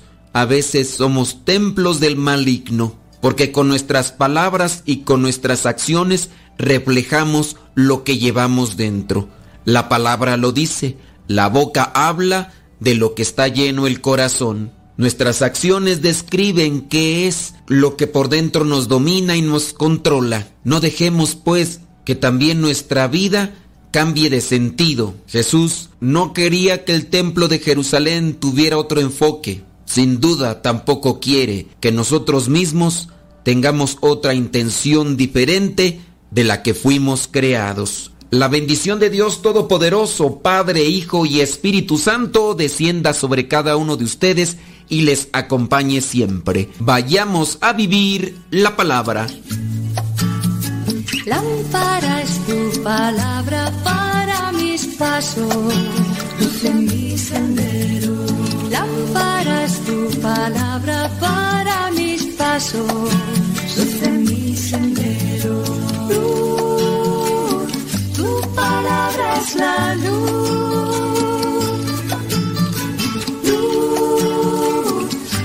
Palabra es la luz. Yo guardaré tus justos mandamientos. Señor, dame vida según tu promesa. Lámpara es tu palabra para mis pasos, luz en mi sendero. Lámpara es tu palabra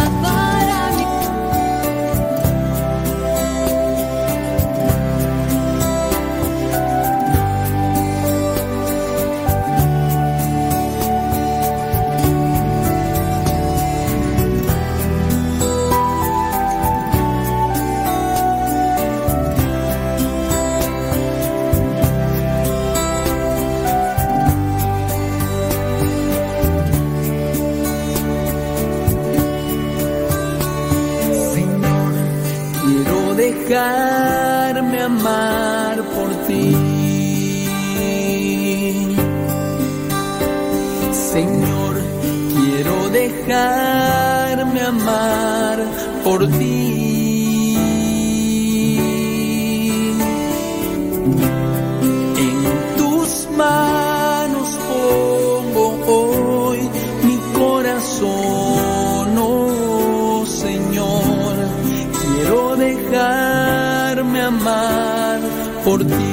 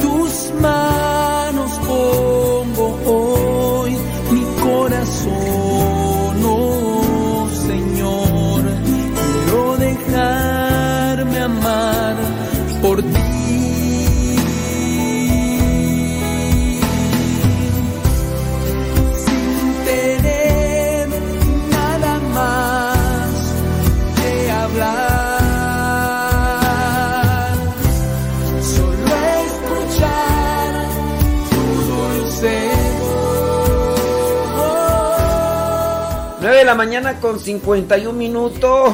tus brazos, volver a renacer, oh Señor. Quiero dejar Saludos hasta Santa María Cuescomac. A Cuescomac, Cholula, Puebla, dice Isabel de Mayor.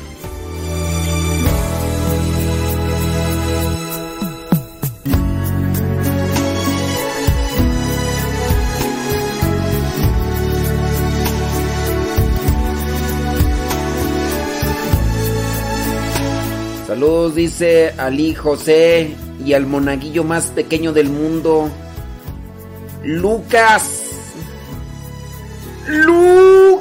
¿Nos estará escuchando Lucas? Lucas.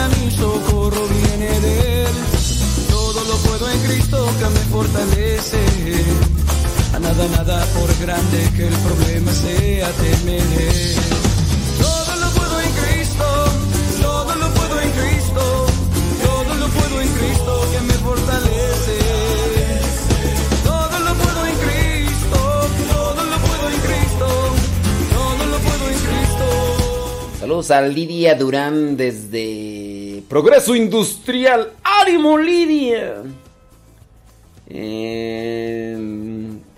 Taca. Saludos Ángela Elías de quién sabe dónde. Es que no nos dicen dónde nos escuchan, hombre. Saludos, Rosy Sánchez.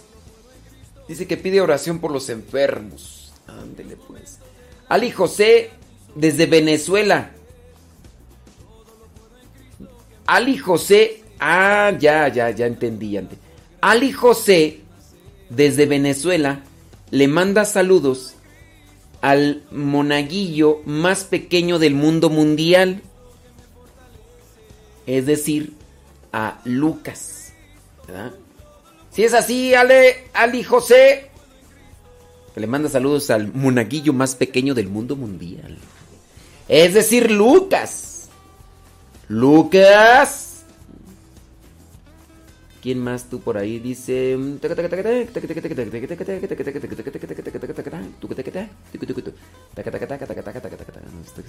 Estoy leyendo acá los mensajes que nos mandan. Sí. Kevin Fernie, saludos de Morelia, Michoacán. Gracias. Saludos, dice desde Agrícola Oriental, Marta Juan Torres. Maribel Rodríguez desde Massachusetts. Eh, la Chabela desde Tulare. Dice ahí con los chamacos rumbo a la escuela. Mari Gamboa dice que se corta el programa. No, pero no, no sea. Saludos a Doña Carmen. Doña Carmen, allá está Juventino Rosas, Guanajuato. Sí, saludos a Doña Carmen, ya se comunicó con nosotros. Dice que ahí anda, ahí anda caminando Doña... Doña Carmen. Nada más que dice que pues su teléfono le anda fallando. Sí, es que anda jugando la granja un montón de tiempo ahí. No, Doña Carmen. Doña Carmen ya no juegue tanto la granja, Doña Carmen. Y luego dice que la tableta que le regalaron sus hijos, porque sus hijos le dijeron, oye mamá, este, fíjate que queremos poner internet. Y como ella ya había visto lo de Radio Cepa por internet, dijo, ah, pues si, quieres poner internet, pues tendrás que, que, comprarme una tableta, una computadora para escuchar el programa del Padre Modesto. Y sí. Tuvieron que hacer eso, si no, pues no había internet. Saludos Gaby González desde Shilmar, California. Delia Cruz desde California. Dice, tengo pecados veniales, pero donde vivo solo confiesan los jueves. ¿Puedo comulgar? Mira, si son pecados veniales, yo espero que ya sepas cuáles son. ¿Hace cuánto tiempo también? Acuérdense que los pecados veniales pueden pueden pueden dispensarse con el acto de contrición y el credo. Nada más que hay que tener muy bien referido cuáles son los pecados veniales. Son aquellas cosas no graves que se hacen sin intención. Cosas no graves que se hacen sin intención. Dije algo que te hizo sentir mal, híjole, la regué. No tenía que haberlo dicho y te hice sentir mal. Sin duda es una falta, pero no es grave y no es con intención. Entonces, por eso es tan importante que lleguen a tiempo a misa, para que hagan su acto de contrición. Para participar dignamente de estos sagrados misterios, reconozcamos sinceramente nuestros pecados. Decimos todos, yo confieso ante Dios Todopoderoso y ante ustedes, hermanos, que he pecado mucho de pensamiento, palabra, obra y visión, por mi culpa, por mi culpa, por mi grande culpa por mi grande culpa. Por eso ruego a Santa... Ahí ya se están perdonando los pecados veniales para poder recibir limpios la gracia. Saludos a Julio Martínez desde Dallas, Texas. María Isabel Vargas Durán hasta Teoloyucan, Estado de México.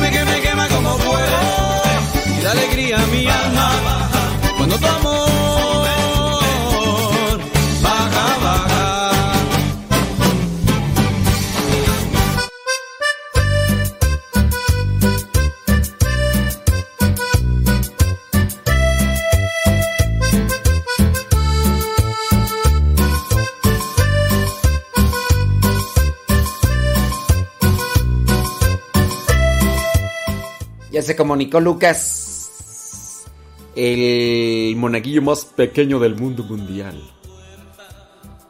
¿Aló? Hola, pues molesta. Hola. Están escuchando Radio Sepa. ¡Órale! Lucas. Estoy aquí en mi casa. ¡Qué bueno! ¿Qué estás haciendo? ¿Qué, qué, qué estás haciendo? Sí. ¿Qué? Gracias, Thank you. ¿Qué estás haciendo? ¿Qué, qué estás haciendo? ¿Qué, qué estás haciendo? Lucas. Lucas.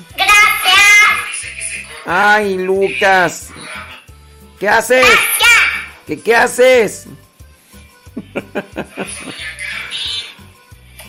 jugando Ah. Ah, qué bueno. Se le gana así. Con todo. Con, con todo. E- Eso es Toño Deita. Saludos del monaguillo más pequeño del mundo mundial, Luca. De hecho, ustedes pueden buscarlo ahí en el YouTube, el monaguillo más pequeño del mundo mundial. Ahí en nuestro canal de YouTube. ¡Lucas!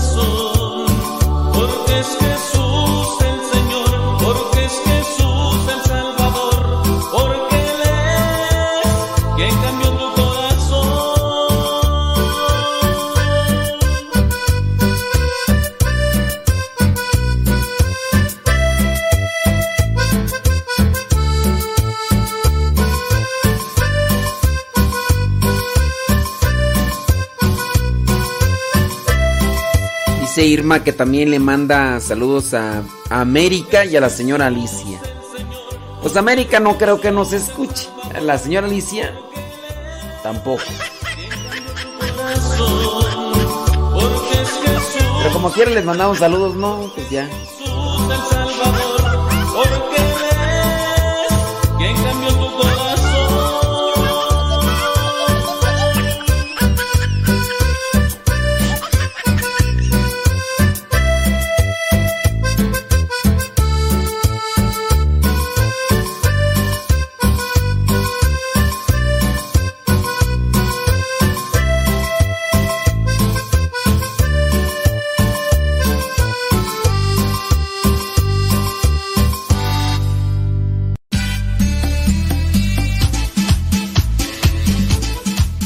son De voz de Radio Cepa al número de California, área 323 247 7104. Habla y deja tu mensaje. Di tu nombre donde nos escuchas y tu mensaje. Recuerda el número es de California, área 323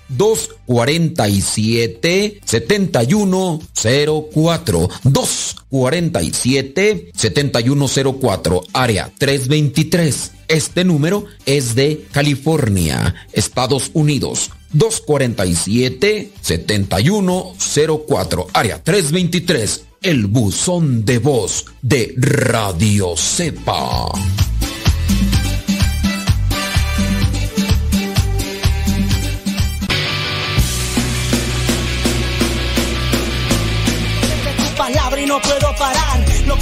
En ningún lado lo puedo hallar. amor. Mi alma respira meditación. Cada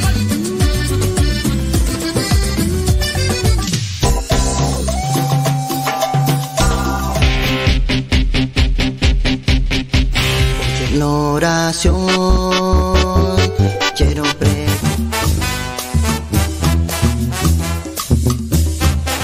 Más géneros de música católica aquí en radiocepa.com, la estación por internet de los misioneros servidores de la palabra.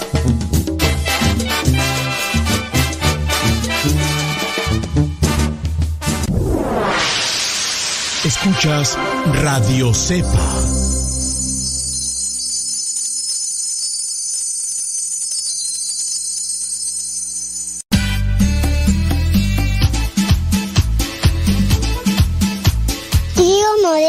¿Te puedo ver un- día que venga? Sí, mira, es que mira, yo tengo muchas pinturas y me maquillo, pero mi abuelita no me lee y yo tengo una bici y yo tengo muchos juguetes. ¿Qué te parece, tío Modesto? Te mando saludos muchos.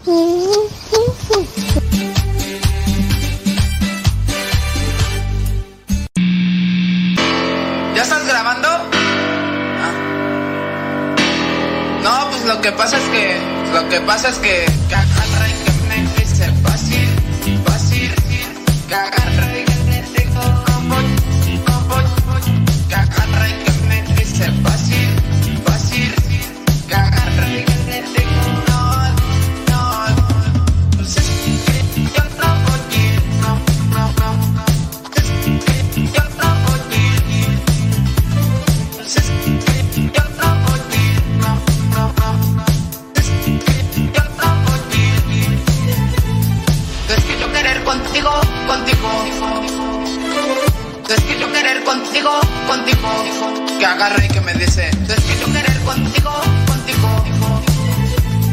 Es que yo querer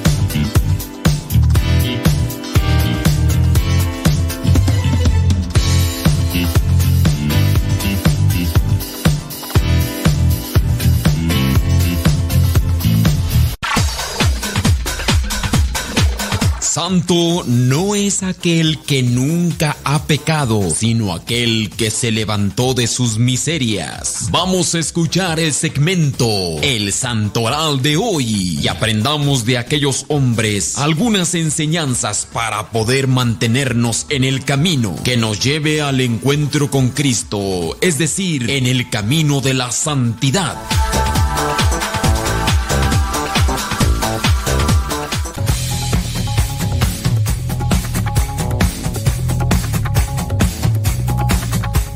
10 de la mañana con 12 minutos. 10 de la mañana con 12 minutos. Hoy día martes 9 de noviembre.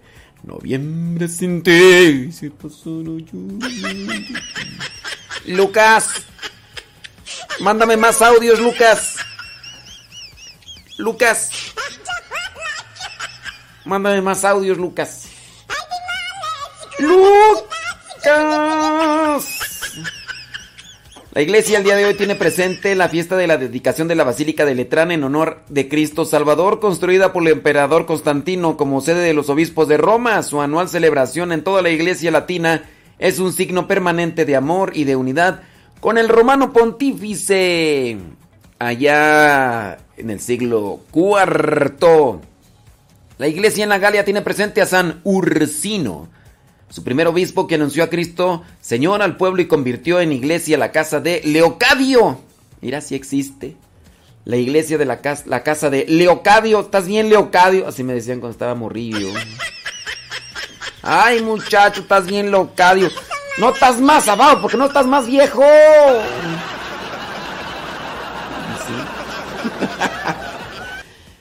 Leocadio, senador de las Galias, a un pagano para uso de los fieles, la mayor le dice senador de, eh, las Galias, a un pagano para uso de los fieles, dio la mayor parte a los pobres del siglo tercero, San, no, San Ursino. La iglesia allá en Nápoles tiene presente a San Agripino, obispo. San Agripino, obispo del siglo tercero. También la iglesia tiene presente en Bélgica a San Vitón. San Vitón, obispo del año 525. En Constantinopla la iglesia tiene presente a Santa Eustolia y Sopatra, vírgenes y monjas del siglo VII. La iglesia tiene presente en la Galia a San Jorge. San Jorge murió en el año 870. Y ahí está ya entonces lo que es la lista del santoral que la iglesia nos presenta. Sí, que la iglesia nos presenta ahí en el martirologio del día de hoy. En el diario misionero de ayer compartimos algunas cápsulas que nos mandó Cristian, porque le dije, Cristian, pues ya es tu colaboración, compadre, ahí para el diario misionero. Ya. Y ya, dice, pues sí. Entonces ahí andaba en, el apostolado eh, y ya nos mandó sus cápsulas. Bueno. El Papa Francisco anuncia que la ceremonia de canonización de Charles de Foucault será el 15 de mayo del 2022. Charles de Foucault. Estoy mirando acá. Este. Noticias. Noticias. Noticias de la iglesia.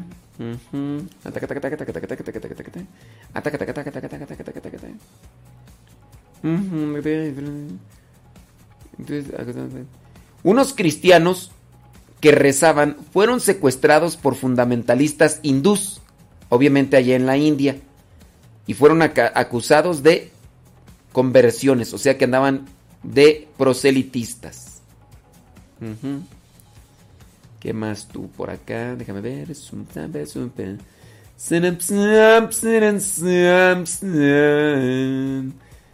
Mm. Déjame ver, déjame ver. Muy bien. Dice que también hoy se, recuerda a San Benigno, el salmista. El salmista de San Patricio, pero no lo tengo aquí en el martirologio. San Benigno. ¿Quién sabe por qué no? Es que hay santos que permanecen en la tradición pero no en el martirologio porque no se cuenta con muchos datos de ellos. Hoy también se celebra a Nuestra Señora de Almudena, Santa María de Almudena o Nuestra Señora de Almudena es la patrona de la Arquidiócesis de Madrid.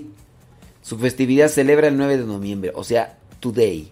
Today. 220 jóvenes peregrinan al santuario con el lema María siempre virgen. Allá en Man Nancagua, dioses de Chile. Muy bien. Muy bien, déjame ver.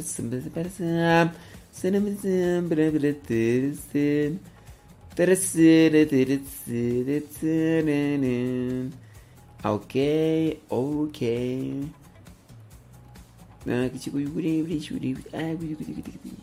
Bueno, ya, creo que ya ahí. Y ahí terminamos con eso. Bueno, sí. Según yo, son las noticias más importantes. Hasta el momento. Las noticias más importantes. Hasta el momento. Déjame ver. Que nada te perturbe, Señor. Oye, Lucas, ¿y tú cantas, Lucas? ¿O no cantas? Ya, ya Lucas está volviendo más platicador. Antes así eras más serio. Pero ya, ya, ya está entrando al. perfecta paz, de tu bella amistad, de tu infinita protección, de tu inmenso amor y de tu redención.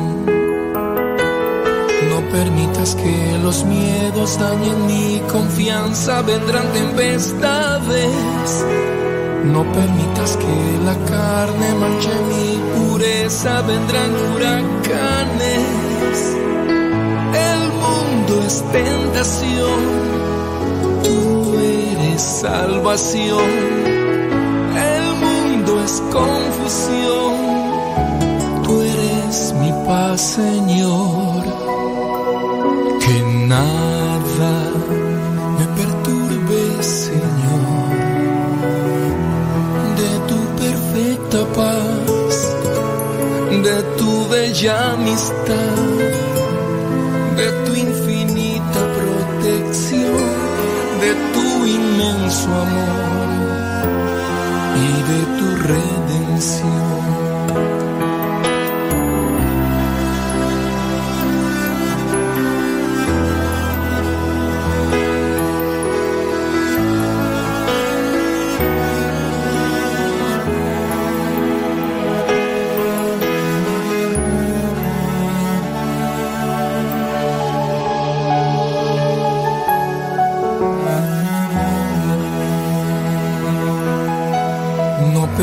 Que el dinero robe mi decencia, vendrán tempestades.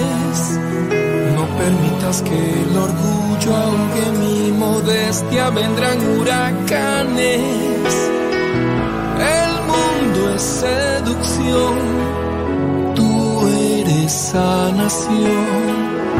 El mundo es aflicción,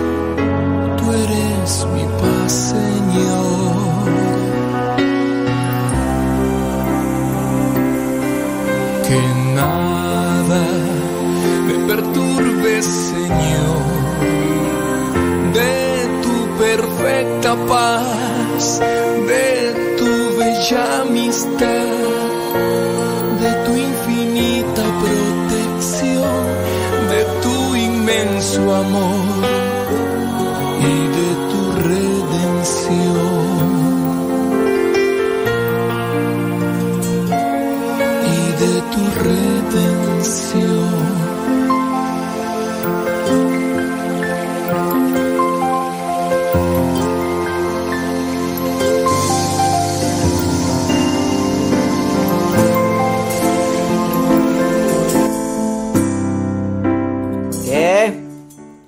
Lucas, ¿qué, qué dices, Lucas? Lucas. Que Dios les bendiga a todos. Órale, Lucas. No, eso es, eso es tocho. En el coro de la misa sí canto. ¿A poco? Qué chido. ¿Cómo se llama el coro? Se llama. Se llama Los... Fuerza Jesús. Se llama Fuerza de Jesús. Ay, Jesús. Yo pensé que se llama Los Tucanes de Boyeros.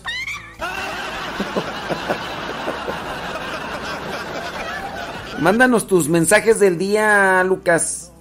Manda tus consejos para los niños, ándale. En el coro de la misa sí canto. Ay, Lucas. Mándanos tus mensajes, manda tus mensajes a los niños. Diles, niños, el día de hoy les quiero recomendar que mm, coman frutas y verduras. Porque son, esas son buenas. Ándale, mándanos tus mensajes de tu mensaje del día, Lucas. Ándale. El monaguillo más pequeño del mundo mundial hace su aparición aquí. Aquí merengues tengues. A ver tú.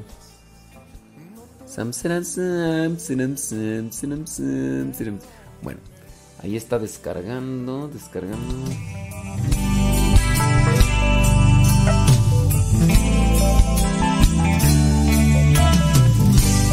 Recuerdo bien algunos tiempos del ayer, siendo momentos que servimos para él. Han pasado años y hoy no queda más que elevar a Cristo una oración. Tócalo, Señor, toca el corazón de todos aquellos que se han ido. Dales de tu paz, dales de tu amor, anima con tu espíritu su vida y perdón. Perdón si te ofendí. Lo que confiaste en mí. Creo que mi culpa es no los cuide. Perdóname.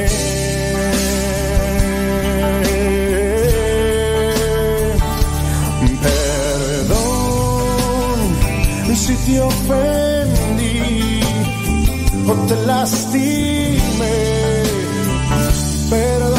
Perdóname. Creo que mi culpa es no te cuide. Perdóname.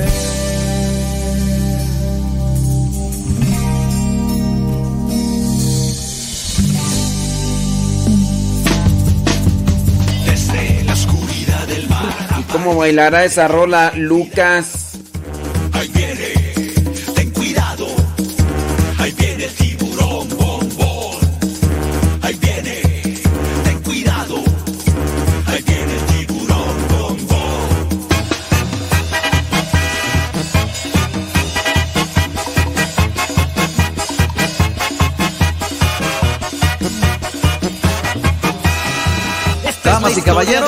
Recuerden que el estrés y la tristeza son nocivos para la salud. Así es que todo mundo a bailar. ¡Échale, primo! Sin razón, no lo querían por ser malo y muy grosero, pesado y muy sangrón.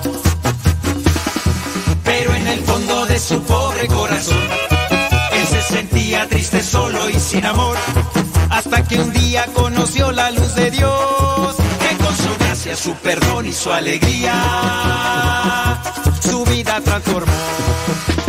Bom, bom, bom, tiburón, bom, bom. Bom, bom, bom, tiburón, bom, bom. El pez grande, la gracia de Dios,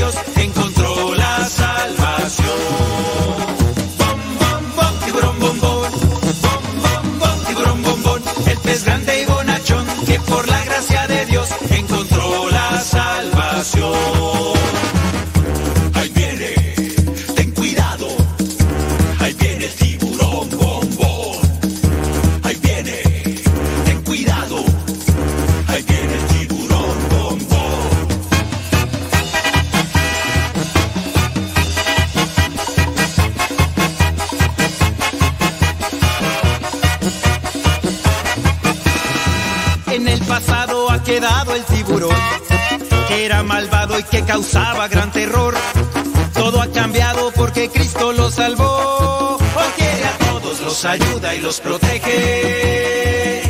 Bombón es un campeón. Esa es la historia de un pez grande y bonachón, que fue atrapado por las redes del amor. A todos cuenta que Jesús lo perdonó. Ahora Bombón por todas partes va anunciando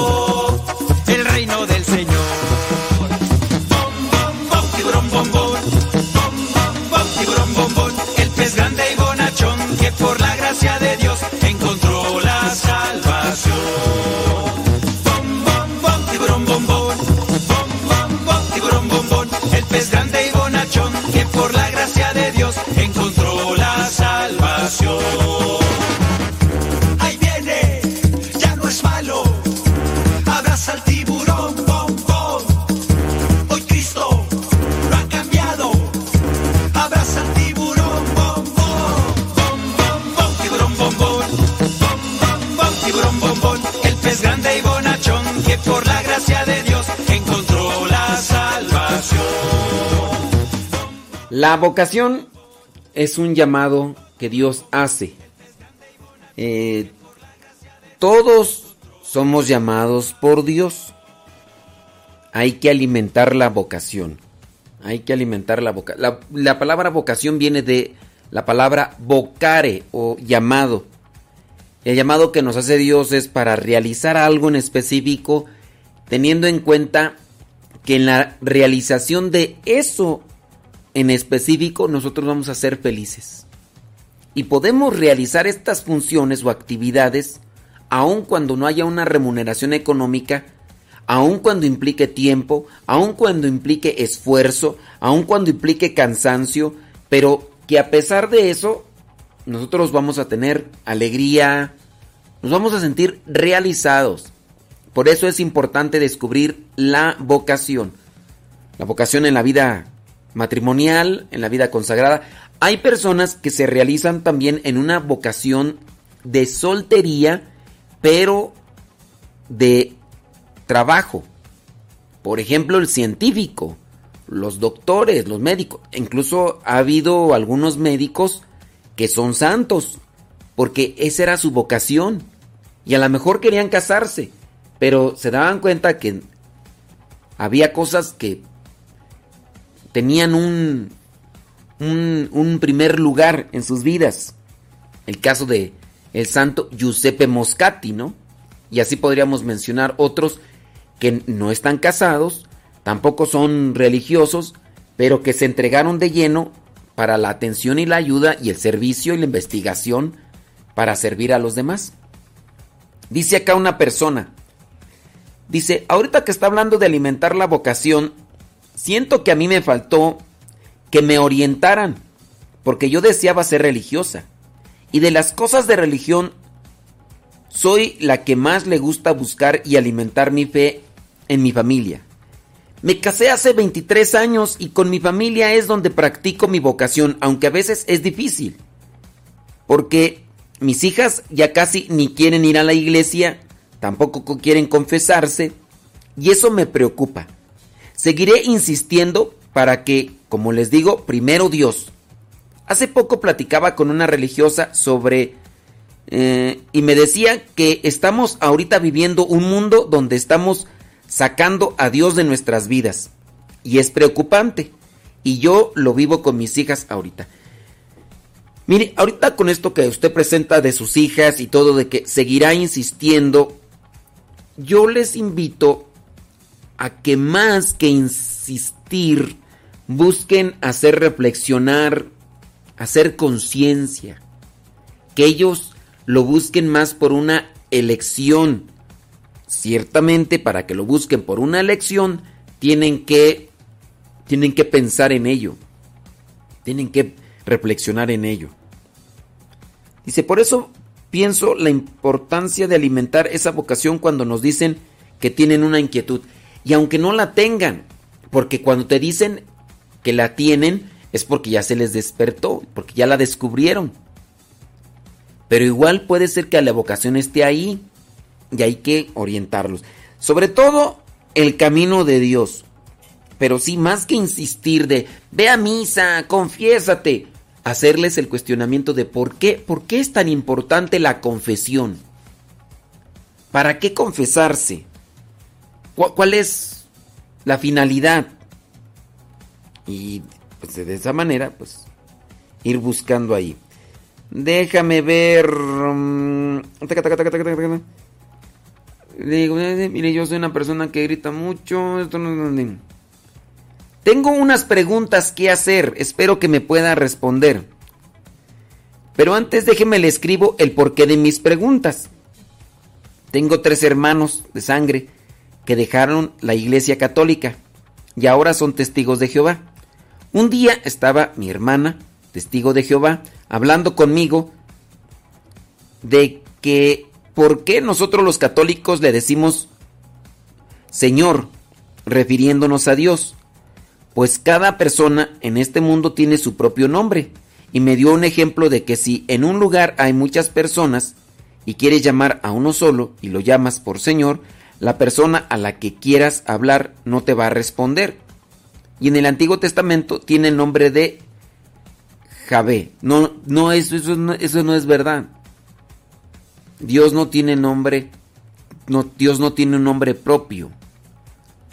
Cuando Moisés le pregunta a Dios, y cuando, me, cuando le pregunta, oye, y si los israelitas me dicen que quién me manda, quién les, qué nombre les voy a dar. Y Dios le dice, diles, yo soy te manda. Yo soy te manda. Eso es una mentira. No existe el nombre propio de Dios en el Antiguo Testamento. Solamente con relación a esta, tú le podrías decir, a ver, ¿por qué Jesús nunca le dijo un nombre propio a su padre? Se refería a él como Abba. Y investiguen a ver qué significa Abba en arameo. Investiguen. Y se van a dar cuenta que significa papito. Papito, papá. Abba. Papito. Entonces, los testigos de Jehová, pues los testigos de Jehová tienen unos, ¿cuántos años tiene desde que se fundó los testigos de Jehová? Unos cientos, cien años, cien años y fracción. O sea, no. Y pues no. O sea, por ese lado, dice, entonces, solamente con relación al nombre, no se sabe el nombre de Dios. Se utiliza el nombre de Señor con refiriéndose a Dios, pero cuando se escribe, se escribe con una connotación mayúscula. Señor, Dios. En, el, en, en, la palabra antigua era Adonai. Adonai. Pues si quieres decirle Adonai o Señor, pues, pues es una cuestión ahí que nada más a veces causa conflicto en la mente de, pues es que hay tantos señores en el mundo. Pues lo mismo van a decir de Dios, ¿no? Lo mismo van a decir de Dios. Dice, y la otra pregunta, a mí me la hizo mi niño de seis años que si Dios creó el cielo, el mar y todas las cosas, ¿quién creó a Él? Por favor, ayúdeme con esto. Bueno, esa es una cuestión que, les digo, es un tanto complicada para los niños porque los niños están acostumbrados a mirar quién creó las cosas. Y si uno les dice que Dios, a Dios nadie lo creó, pues no van a, no van a razonarlo porque igual también puede ser que su su inteligencia todavía no dé para eso de no concebir algo que no fue creado. No concebir algo que no fue creado. Tiene que, es que Dios supera lo material, Dios supera lo, lo tangible, lo que, lo que vemos, lo... Y cuando se les dice a los niños, no, pues es que a Dios nadie lo creó. ¡Ay, cómo no! Pues, ahora resulta, ¿no? Que, que, que, que Dios no. No, es que Dios... Dios ha existido, Dios siempre va a existir. A Dios nadie lo creó. Dios... ¿Y cómo le explico? Ok. Pues va a ser, va a ser difícil que te entienda más bien. Mira, una premisa filosófica de parte de Santo Tomás de Aquino. En el origen de las causas no nos podemos ir hasta el infinito. En el origen de las causas no nos podemos ir hasta el infinito. No podemos decir a fulano de tal lo hizo fulano, sutano, mangano, perengano. No, en el orden de las causas tenemos que llegar a alguien que ha sido increado, que es eterno, que siempre ha existido, que no es material, que es espiritual. Y ese es Dios, por encima de todo. Y uno lo acepta y lo cree no por razonamiento. Si fuera por razonamiento, pues, podríamos explicarlo. Uno lo acepta y lo cree por fe. ¿De qué manera hay de comprobar que Dios ha- es eterno, que ha estado y que estará? Pues por fe. Hay cosas que se pueden explicar y hay otras cosas que aceptamos dentro de las cuestiones de fe. Así. Por fe, por esperanza. Ok. Dice, saludos desde acá. Dice, mándenle un saludo a Marina. Muy bien. Bueno, pues ya le contestamos acá. Ya te contestamos tus preguntas, criatura. Sí, no, no será posible que podamos dar una explicación lógica, mm, así evidencialmente con sustento, de que Dios es eterno, de que Dios siempre ha existido, de que nadie lo creó, porque si a Dios lo hubiera creado alguien, entonces Dios no sería Dios. Sería alguien que está atrás de él más. Y, y- ese alguien que está atrás de él, pues si es así, tuvo que haberlo creado alguien. Entonces, en el origen de las causas no nos podemos ir al infinito. No nos podemos ir al infinito. Por fe creemos. Explícale eso. No podemos ir así así porque nunca vamos a terminar. Y antes de él, ¿quién estuvo? Y a él, ¿quién lo creó? Y a él, ¿quién lo creó? Y a él, ¿quién que no? Podemos pasar toda la eternidad diciendo nombres y nunca vamos a llegar a nada porque... Bueno, yo ahí te lo dejo por si te sirve y te ayuda, pues... Y en el nombre de Dios de los testigos de cada... No, pues ahí sí, discúlpenme, pues no.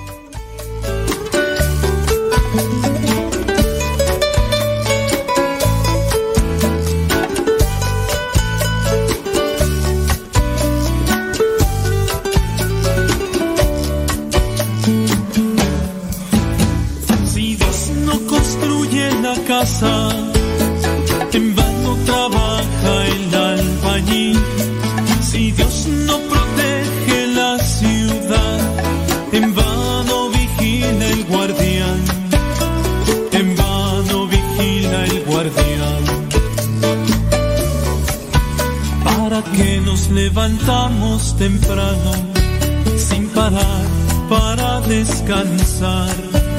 No busquemos el pan fatigados, si Dios que es bueno lo proveerá. Si Dios que es bueno lo proveerá. Si Dios no construye la casa, en vano trabaja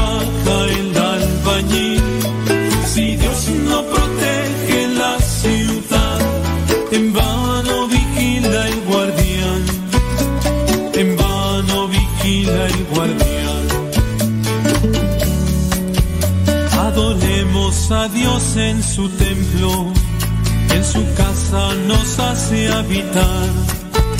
Él es fuerza y poder de su pueblo y resplandece su majestad. Y resplandece su majestad. Si Dios no construye la casa, en vano trabaja el albañil.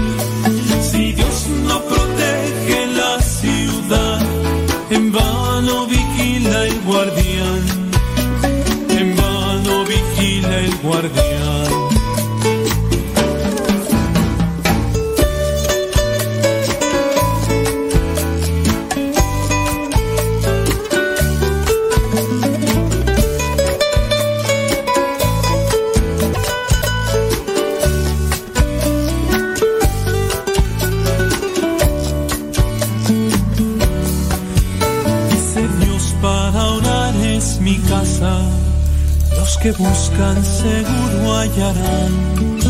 Se les abrirá la puerta si llaman. Y los que pidan recibirán. Y los que pidan recibirán.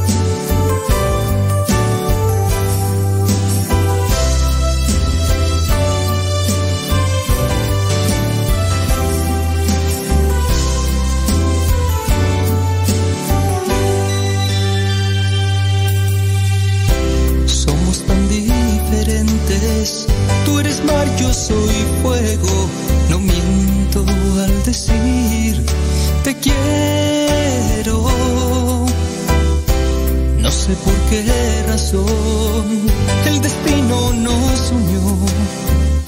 Yo en cambio me pierdo en tus ojos y veo en ellos un reflejo, el más puro del amor. Somos tan diferentes. Tú eres mar, yo soy fuego. No miento al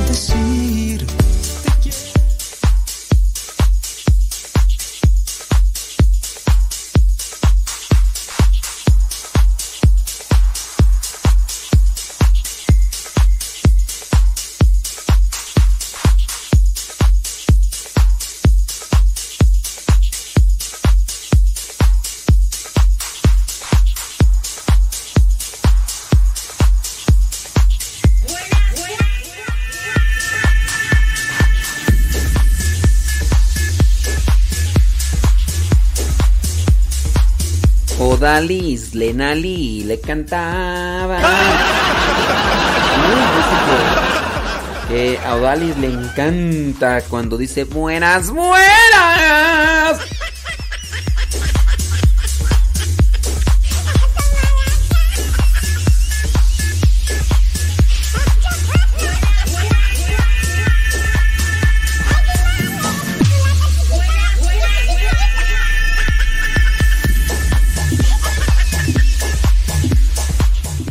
Son 45 minutos después de la hora. 45 después de la hora.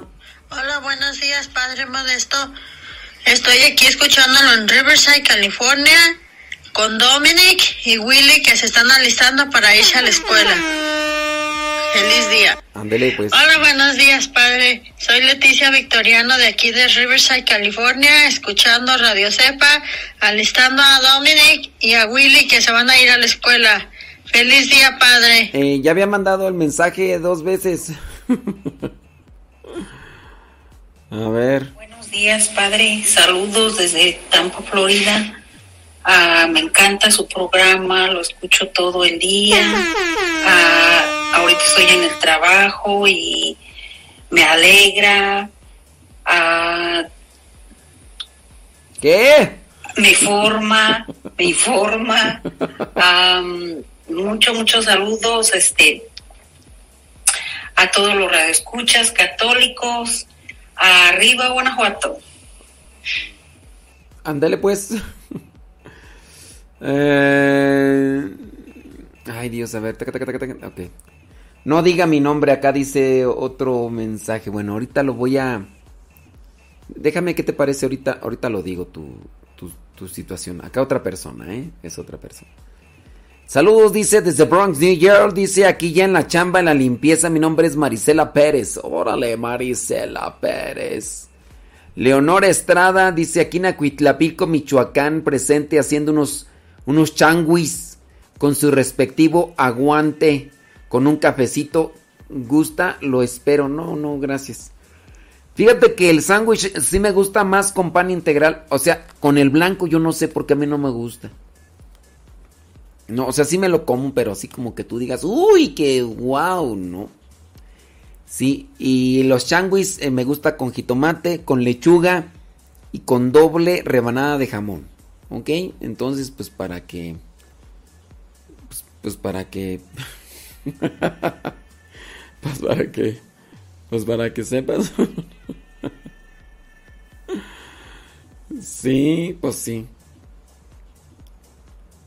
Ah, sí voy a hacer más stickers. Voy a hacer más stickers porque sí. Hacen falta. Saludos, dice Laura Mandujano. Saludos, Laura Mandujano. Sí voy a hacer más stickers cuando tenga tiempo. Saludos desde Guadalajara. Vamos a desayunar huevo a la mexicana, dice Aida Ruiz. Santo cielo. Dice, ¿cómo está usted? Saludos cordiales desde Atizapán de Zaragoza. Soy Mayra Santiago. Santo cielo. Voy a hacer uno de buenas, buenas. Saludos, dice, gracias por el diario misionero. La iglesia que visitó el hermano Cristian es de donde yo hice la primera comunión. Muchas gracias, lo escucho desde la Ciudad de México. Mi nombre es Lulú Reyes. Santo cielo. Ahí hizo su primera comunión, dice el hermano, eh, donde fue el hermano Cristian. Dice, saludos desde Uriangato, Guanajuato. ¡Hora vale! Dice Leti. Ay, Leti. Milagro que te reportas tú. Leti. Voy a ponerle Ramiro. Y Ramiro. Zavala. Ya para tenerlos ahí. Sí, pues sí. Leti Ramiro Zavala. Ándele pues, hombre. Saludos al pariente. El, Ramiro es hermano del el padre Jaime Zavala. Escuchándonos en el trabajo, dice. Saludos a las comadres, dice Lorena Sánchez. Ay, no, Lorena Sánchez. Mandaste una listísima. Yo no, no, no voy a decir esa listísima. No, es que ya me mandas toda la gente que está conectada en, en Facebook. Y nada más son 20. A todas, a todas tus comadres. Ándele, ya. Dice. Ay, Dios mío santo. Dice, claro que sí, padre, dice Lino Jesús Maldonado. Dice que les comparte nuestro programa a todos los compañeros traileros. Dice, en los grupos de Facebook de traileros donde está agregado. Qué chido, eh, qué chido. Vamos a mandarle un stickers que diga, qué chido. Te voy a platicar una historia, Lino Jesús Maldonado. Fíjate que. Fíjate que hace tiempo. Aquí venía una muchachita ya, ya, pues ya, ya señora y todo el rollo, ¿no? Sí, Lorena Sánchez mandó su pergamino, qué bárbaro. No, hombre, pero sí, te digo que se pega, ¿verdad? Lorena Sánchez se pega. Bueno, te platico de esta señora, de esta, era muchacha, era jovencita así. Y pues eh, tenía su papá, que era trailero, que casi no estaba con su mamá, pues porque siempre se la pasaba viajando, ¿no? Y entonces, el papá, pues acercándose a las cosas de Dios, le quiso compartir a su hija que ya estaba haciendo un cambio en su vida y que estaba escuchando cosas de Dios. Dice, no, hija, de hecho, fíjate, hija, le dijo el papá. El papá era trailero, ya saben, trailero por aquí, por allá. Y entonces el, el papá le dijo a la hija, no, no, hija, mira, con decirte que yo escucho un programa de radio católico con un padre. Y entonces a la hija, pues se le hizo curioso, ah, sí, y, ¿y cómo se llama el padre? Y ella dijo, pues el padre se llama Modesto Lule, tiene su programa de radio y, se, y pues ya, ¿no? Y entonces pues ella se sorprendió porque ya estaba viniendo, ya no viene. O quién sabe tú, a lo mejor viene, pero puede ser que ahora de que se casó pues ya cambió su físico. ya no la ubico. Puede ser, o sea, pues uno que tú sabes que de repente uno ya cambia, cambia uno. Puede ser, y a lo mejor viene. Pero este, sí, este, ya de repente un día supe que ya estaba embarazada y no sé qué, y bueno, no sé si, si haya ido con el esposo, no sé la verdad. Eh, ¿Cómo se llama ella? ¿Cómo se llama ella? No me acuerdo, para que la verdad. Pero sí le sorprendió que le dijo, no, yo escucho al Padre Modesto y... Y dije, ay, qué bonito. ¡Qué bonito es lo bonito!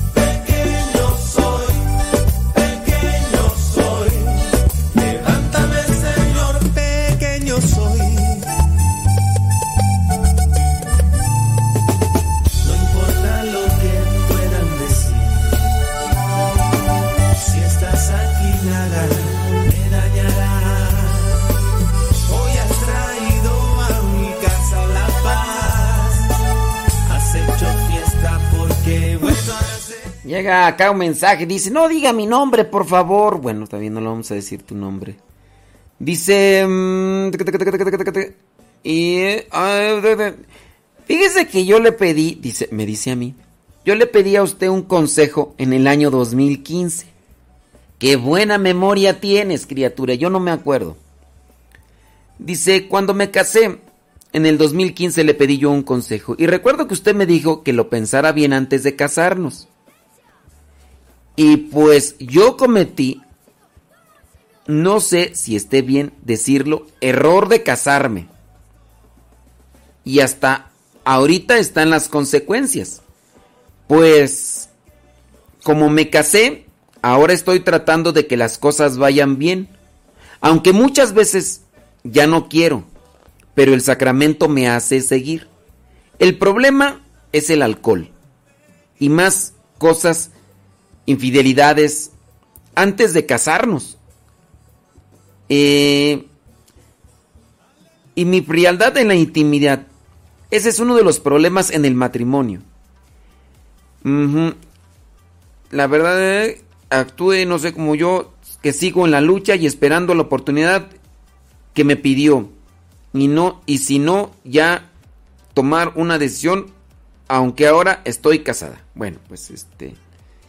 Miren, yo les he dicho, piénsenlo bien, incluso hasta familiares, piénsenlo bien, no por el hecho de darle la espalda al sacramento. Hay que analizar muy bien lo que es el, el matrimonio. Hay que pensarlo muy bien. No basta con que sientas bonito al estar con, con una persona. No basta. Uy, es que cuando le agarro la mano, ah, ay, me, me corre una, una electricidad en las manos y electricidad. Cuando tú me miras, tara, tara, tara. No, no basta con con sentir bonito y esa es ilusión, es emoción, es pasión, es deseo. No, las, las cosas se tienen que hacer bien, pero hay personas que de repente se obsesionan, se obsesionan. Y yo entiendo, es a veces una obsesión que raya más bien en, un, eh, una búsqueda de placer. Porque quieran o no, cuando la persona está enamorada, que vendría a ser la, la forma de descripción como tal, pues siente bonito. ¿A poco no? Te sientes tan a gusto estando con esa persona que por sentirte a gusto experimentas placer. Y al experimentar placer, pues quieres estar así todo el tiempo. Pero mira, vendrá un momento en que las aguas van a disminuir. Vendrá un momento en el que aquello bonito que sientes ya no lo vas a sentir como tal, porque vas a empezarte a proyectar o ver otras cosas. Entonces sí se tiene que analizar el por qué quieren casarse o por qué quieren estar viviendo con esa persona. Algunos tienen metas bien definidas. Aprovecharse del cuerpo de la otra persona para desahogar sus instintos sexuales. Esa es una verdad. ¿Por qué se casaron? Pues porque ya hace frío, ¿verdad? Y pues quieren tener a alguien que les planche, que les haga de comer, eh, tienen a alguien que les puede dar un hijo y pues por el hijo sienten... Yo, yo a veces me pongo a pensar cuando escucho a algunas mujeres que dicen de sus hijos, es que él es el amor de mi vida. A ver, espérame, espérame, espérame, espérame, espérame. O sea, eh, pero estás casada. Yo entendería, yo entendería que pues el amor de tu vida en este caso es tu esposo. No sé, ustedes yo ustedes cómo la ven. Yo lo considero que el amor de su vida tendría que ser en primera instancia su pareja. En segunda instancia sus hijos. Pero yo no sé ustedes qué referencia hacen a veces de manera inconsciente cuando dicen eh, el amor de su vida primero es su hijo o su hija y ya después en segundo lugar su esposo. Entonces ahí ya se está haciendo una un desacomodo de eh, de lo que vendría a ser la ¿cómo le llaman tú? Ay, ¿cómo le llaman? ¿Cómo le llaman? Ahí hay un desfase de, de jerarquía de amor. Ahí hay un desfase de jerarquía de amor. Entonces, si analicen muy bien el casarse. Y, y- y no, no porque, ah, entonces el padre quiere que, que vivamos en unión libre. No, tampoco. Pero dentro de lo que vendría a ser una intención de estar viviendo con alguien porque van a ser felices, analícenlo muy bien. No por el hecho de que no se casen van a ser felices. Es más bien la unión, la convivencia, la relación que van a tener con la otra persona desde que amanece hasta que anochece. ¿Por qué quiero estar con él? ¿Qué defectos tiene? ¿Puedo sobrellevarlos? ¿Qué proyecciones de vida tiene? Pero no, yo sí considero, y a lo mejor me equivoco y que Dios me perdone, pero una mayoría de personas se casan más por una satisfacción de placer en sus vidas, por tener a una persona con la cual congenian en algunas cosas. Después, ya cuando se disminuye eso, ahora sí comienzan a relucir los defectos y empiezan ahí a echarse en cara y como ya no sienten placer el tener a esa persona a su lado porque pues es como cuando te gusta algo, ¿no? ¿Qué quieren? Este, por ejemplo, a mí me gustaban mucho los mazapanes. Era algo así que yo me deleitaba. Un día compré una caja de mazapanes y me comí muchos de esos. Pues miren, ahorita me los como, pero no con aquel gusto con los que me comía aquellos mazapanes en alguna ocasión. Me compré una caja y dije, por ahorita. Y, y ya ahorita, de hecho me regalaron una caja hace poquito. Los estuve repartiendo y de hecho aquí todavía tengo uno que no me apetece el abrirlo. ¿Por qué? Porque pues ya, o sea, y así en por mi vida han pasado muchos gustos al paladar que tengo ganas de esto, bueno, lo como. ¿eh? Hubo un tiempo que me gustaba cierto tipo de bebida, un tipo de refresco y lo probé y también a veces dentro de una situación de bienestar, de placer, con relación a otro, puedes sentir lo mismo, ¿no? Y va a pasar. Pero no es, yo quiero estar con esta persona no por lo que siento, sino por lo que quiero realizar con esta persona como proyección después de que he conocido, he visto hacia dónde camina, qué piensa de la vida y yo que, me siento llamado a esta vocación, me quiero quedar con esta persona. Y en, en ese sentido a ser feliz. Yo recuerdo a Cleo. Cleo eh, se casó y pues, eh, digamos, Cleo tenía presencia. Traía chinos naturales, cabello largo, lentes negros, tez blanca, eh, sabía tocar guitarra, tenía presencia, él tiene presencia de hecho. Entonces, pues a él como músico, guitarrista y cantante, le llegaban pues muchas muchachas por ahí a rondarle. Pero un día, pues dentro de las muchachas, pues le llegaban muchas muchachas guapas, ¿no? Y porque pues tenía su encanto y, y luego cantaba y todo. Él pensaba ya casarse, pero y miraba pues, decía, ah, es que está, está bonita, esta está muy guapa, esta tiene un buen cuerpo, ¿no? Le, le gustaba el cuerpo de esta muchacha y el otro. Pero él decía, no, pero es que el cuerpo al rato no va a tener, ¿no? Eh, esta está bonita, sí, pero pues, está bonita, pero tiene esto y esto y esto que nomás no, ¿no? Y un día conoció a su esposa, que ahorita no me acuerdo cómo se llama, pero eh, después Clio, le se llama Clio. Él era uno de los guitarristas de la banda católica Vuelta en U. Bueno, Clio, y entonces conoció a su actual esposa.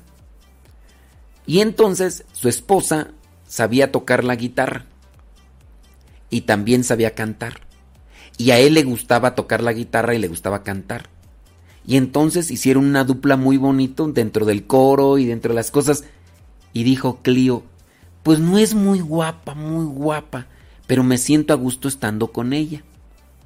Hemos platicado de las cosas de la vida y nos orientamos hacia un, a un objetivo similar. A ella le gusta esto, a mí me gusta esto, podríamos hacer cosas muy padres. Y así me decía Clio, dice, yo, yo reconocía, dice, que, que no era muy bonita. No era muy bonita como otras mujeres que, que, que, se me acercaban, pero tenía elementos, dice, que, que con los cuales compartíamos. Y dice, y que se conocieron, se hicieron novios y se casaron. Y pues ahora viven felices, eh, hacen lo que les gusta, tienen las como tienen un tipo de proyección similar, siguen caminando, buscando a Dios, obviamente, y haciendo las cosas. Entonces, piénsenla muy bien, muchachos, porque ay, la vida va, la vida viene, la vida pasa y no se detiene.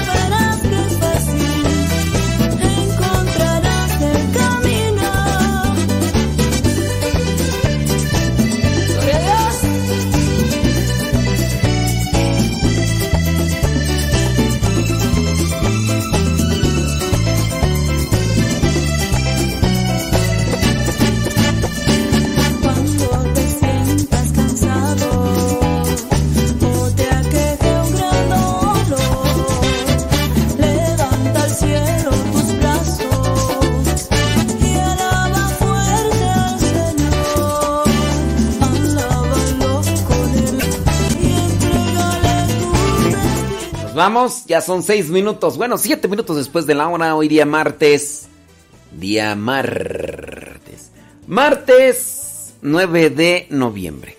¡Vámonos! ¡Vámonos! Al ratito regresamos con el programa de todo un poco para el católico. Viene Pati Paco. Pati, Pati, Pati, Pati, Pati, Pati.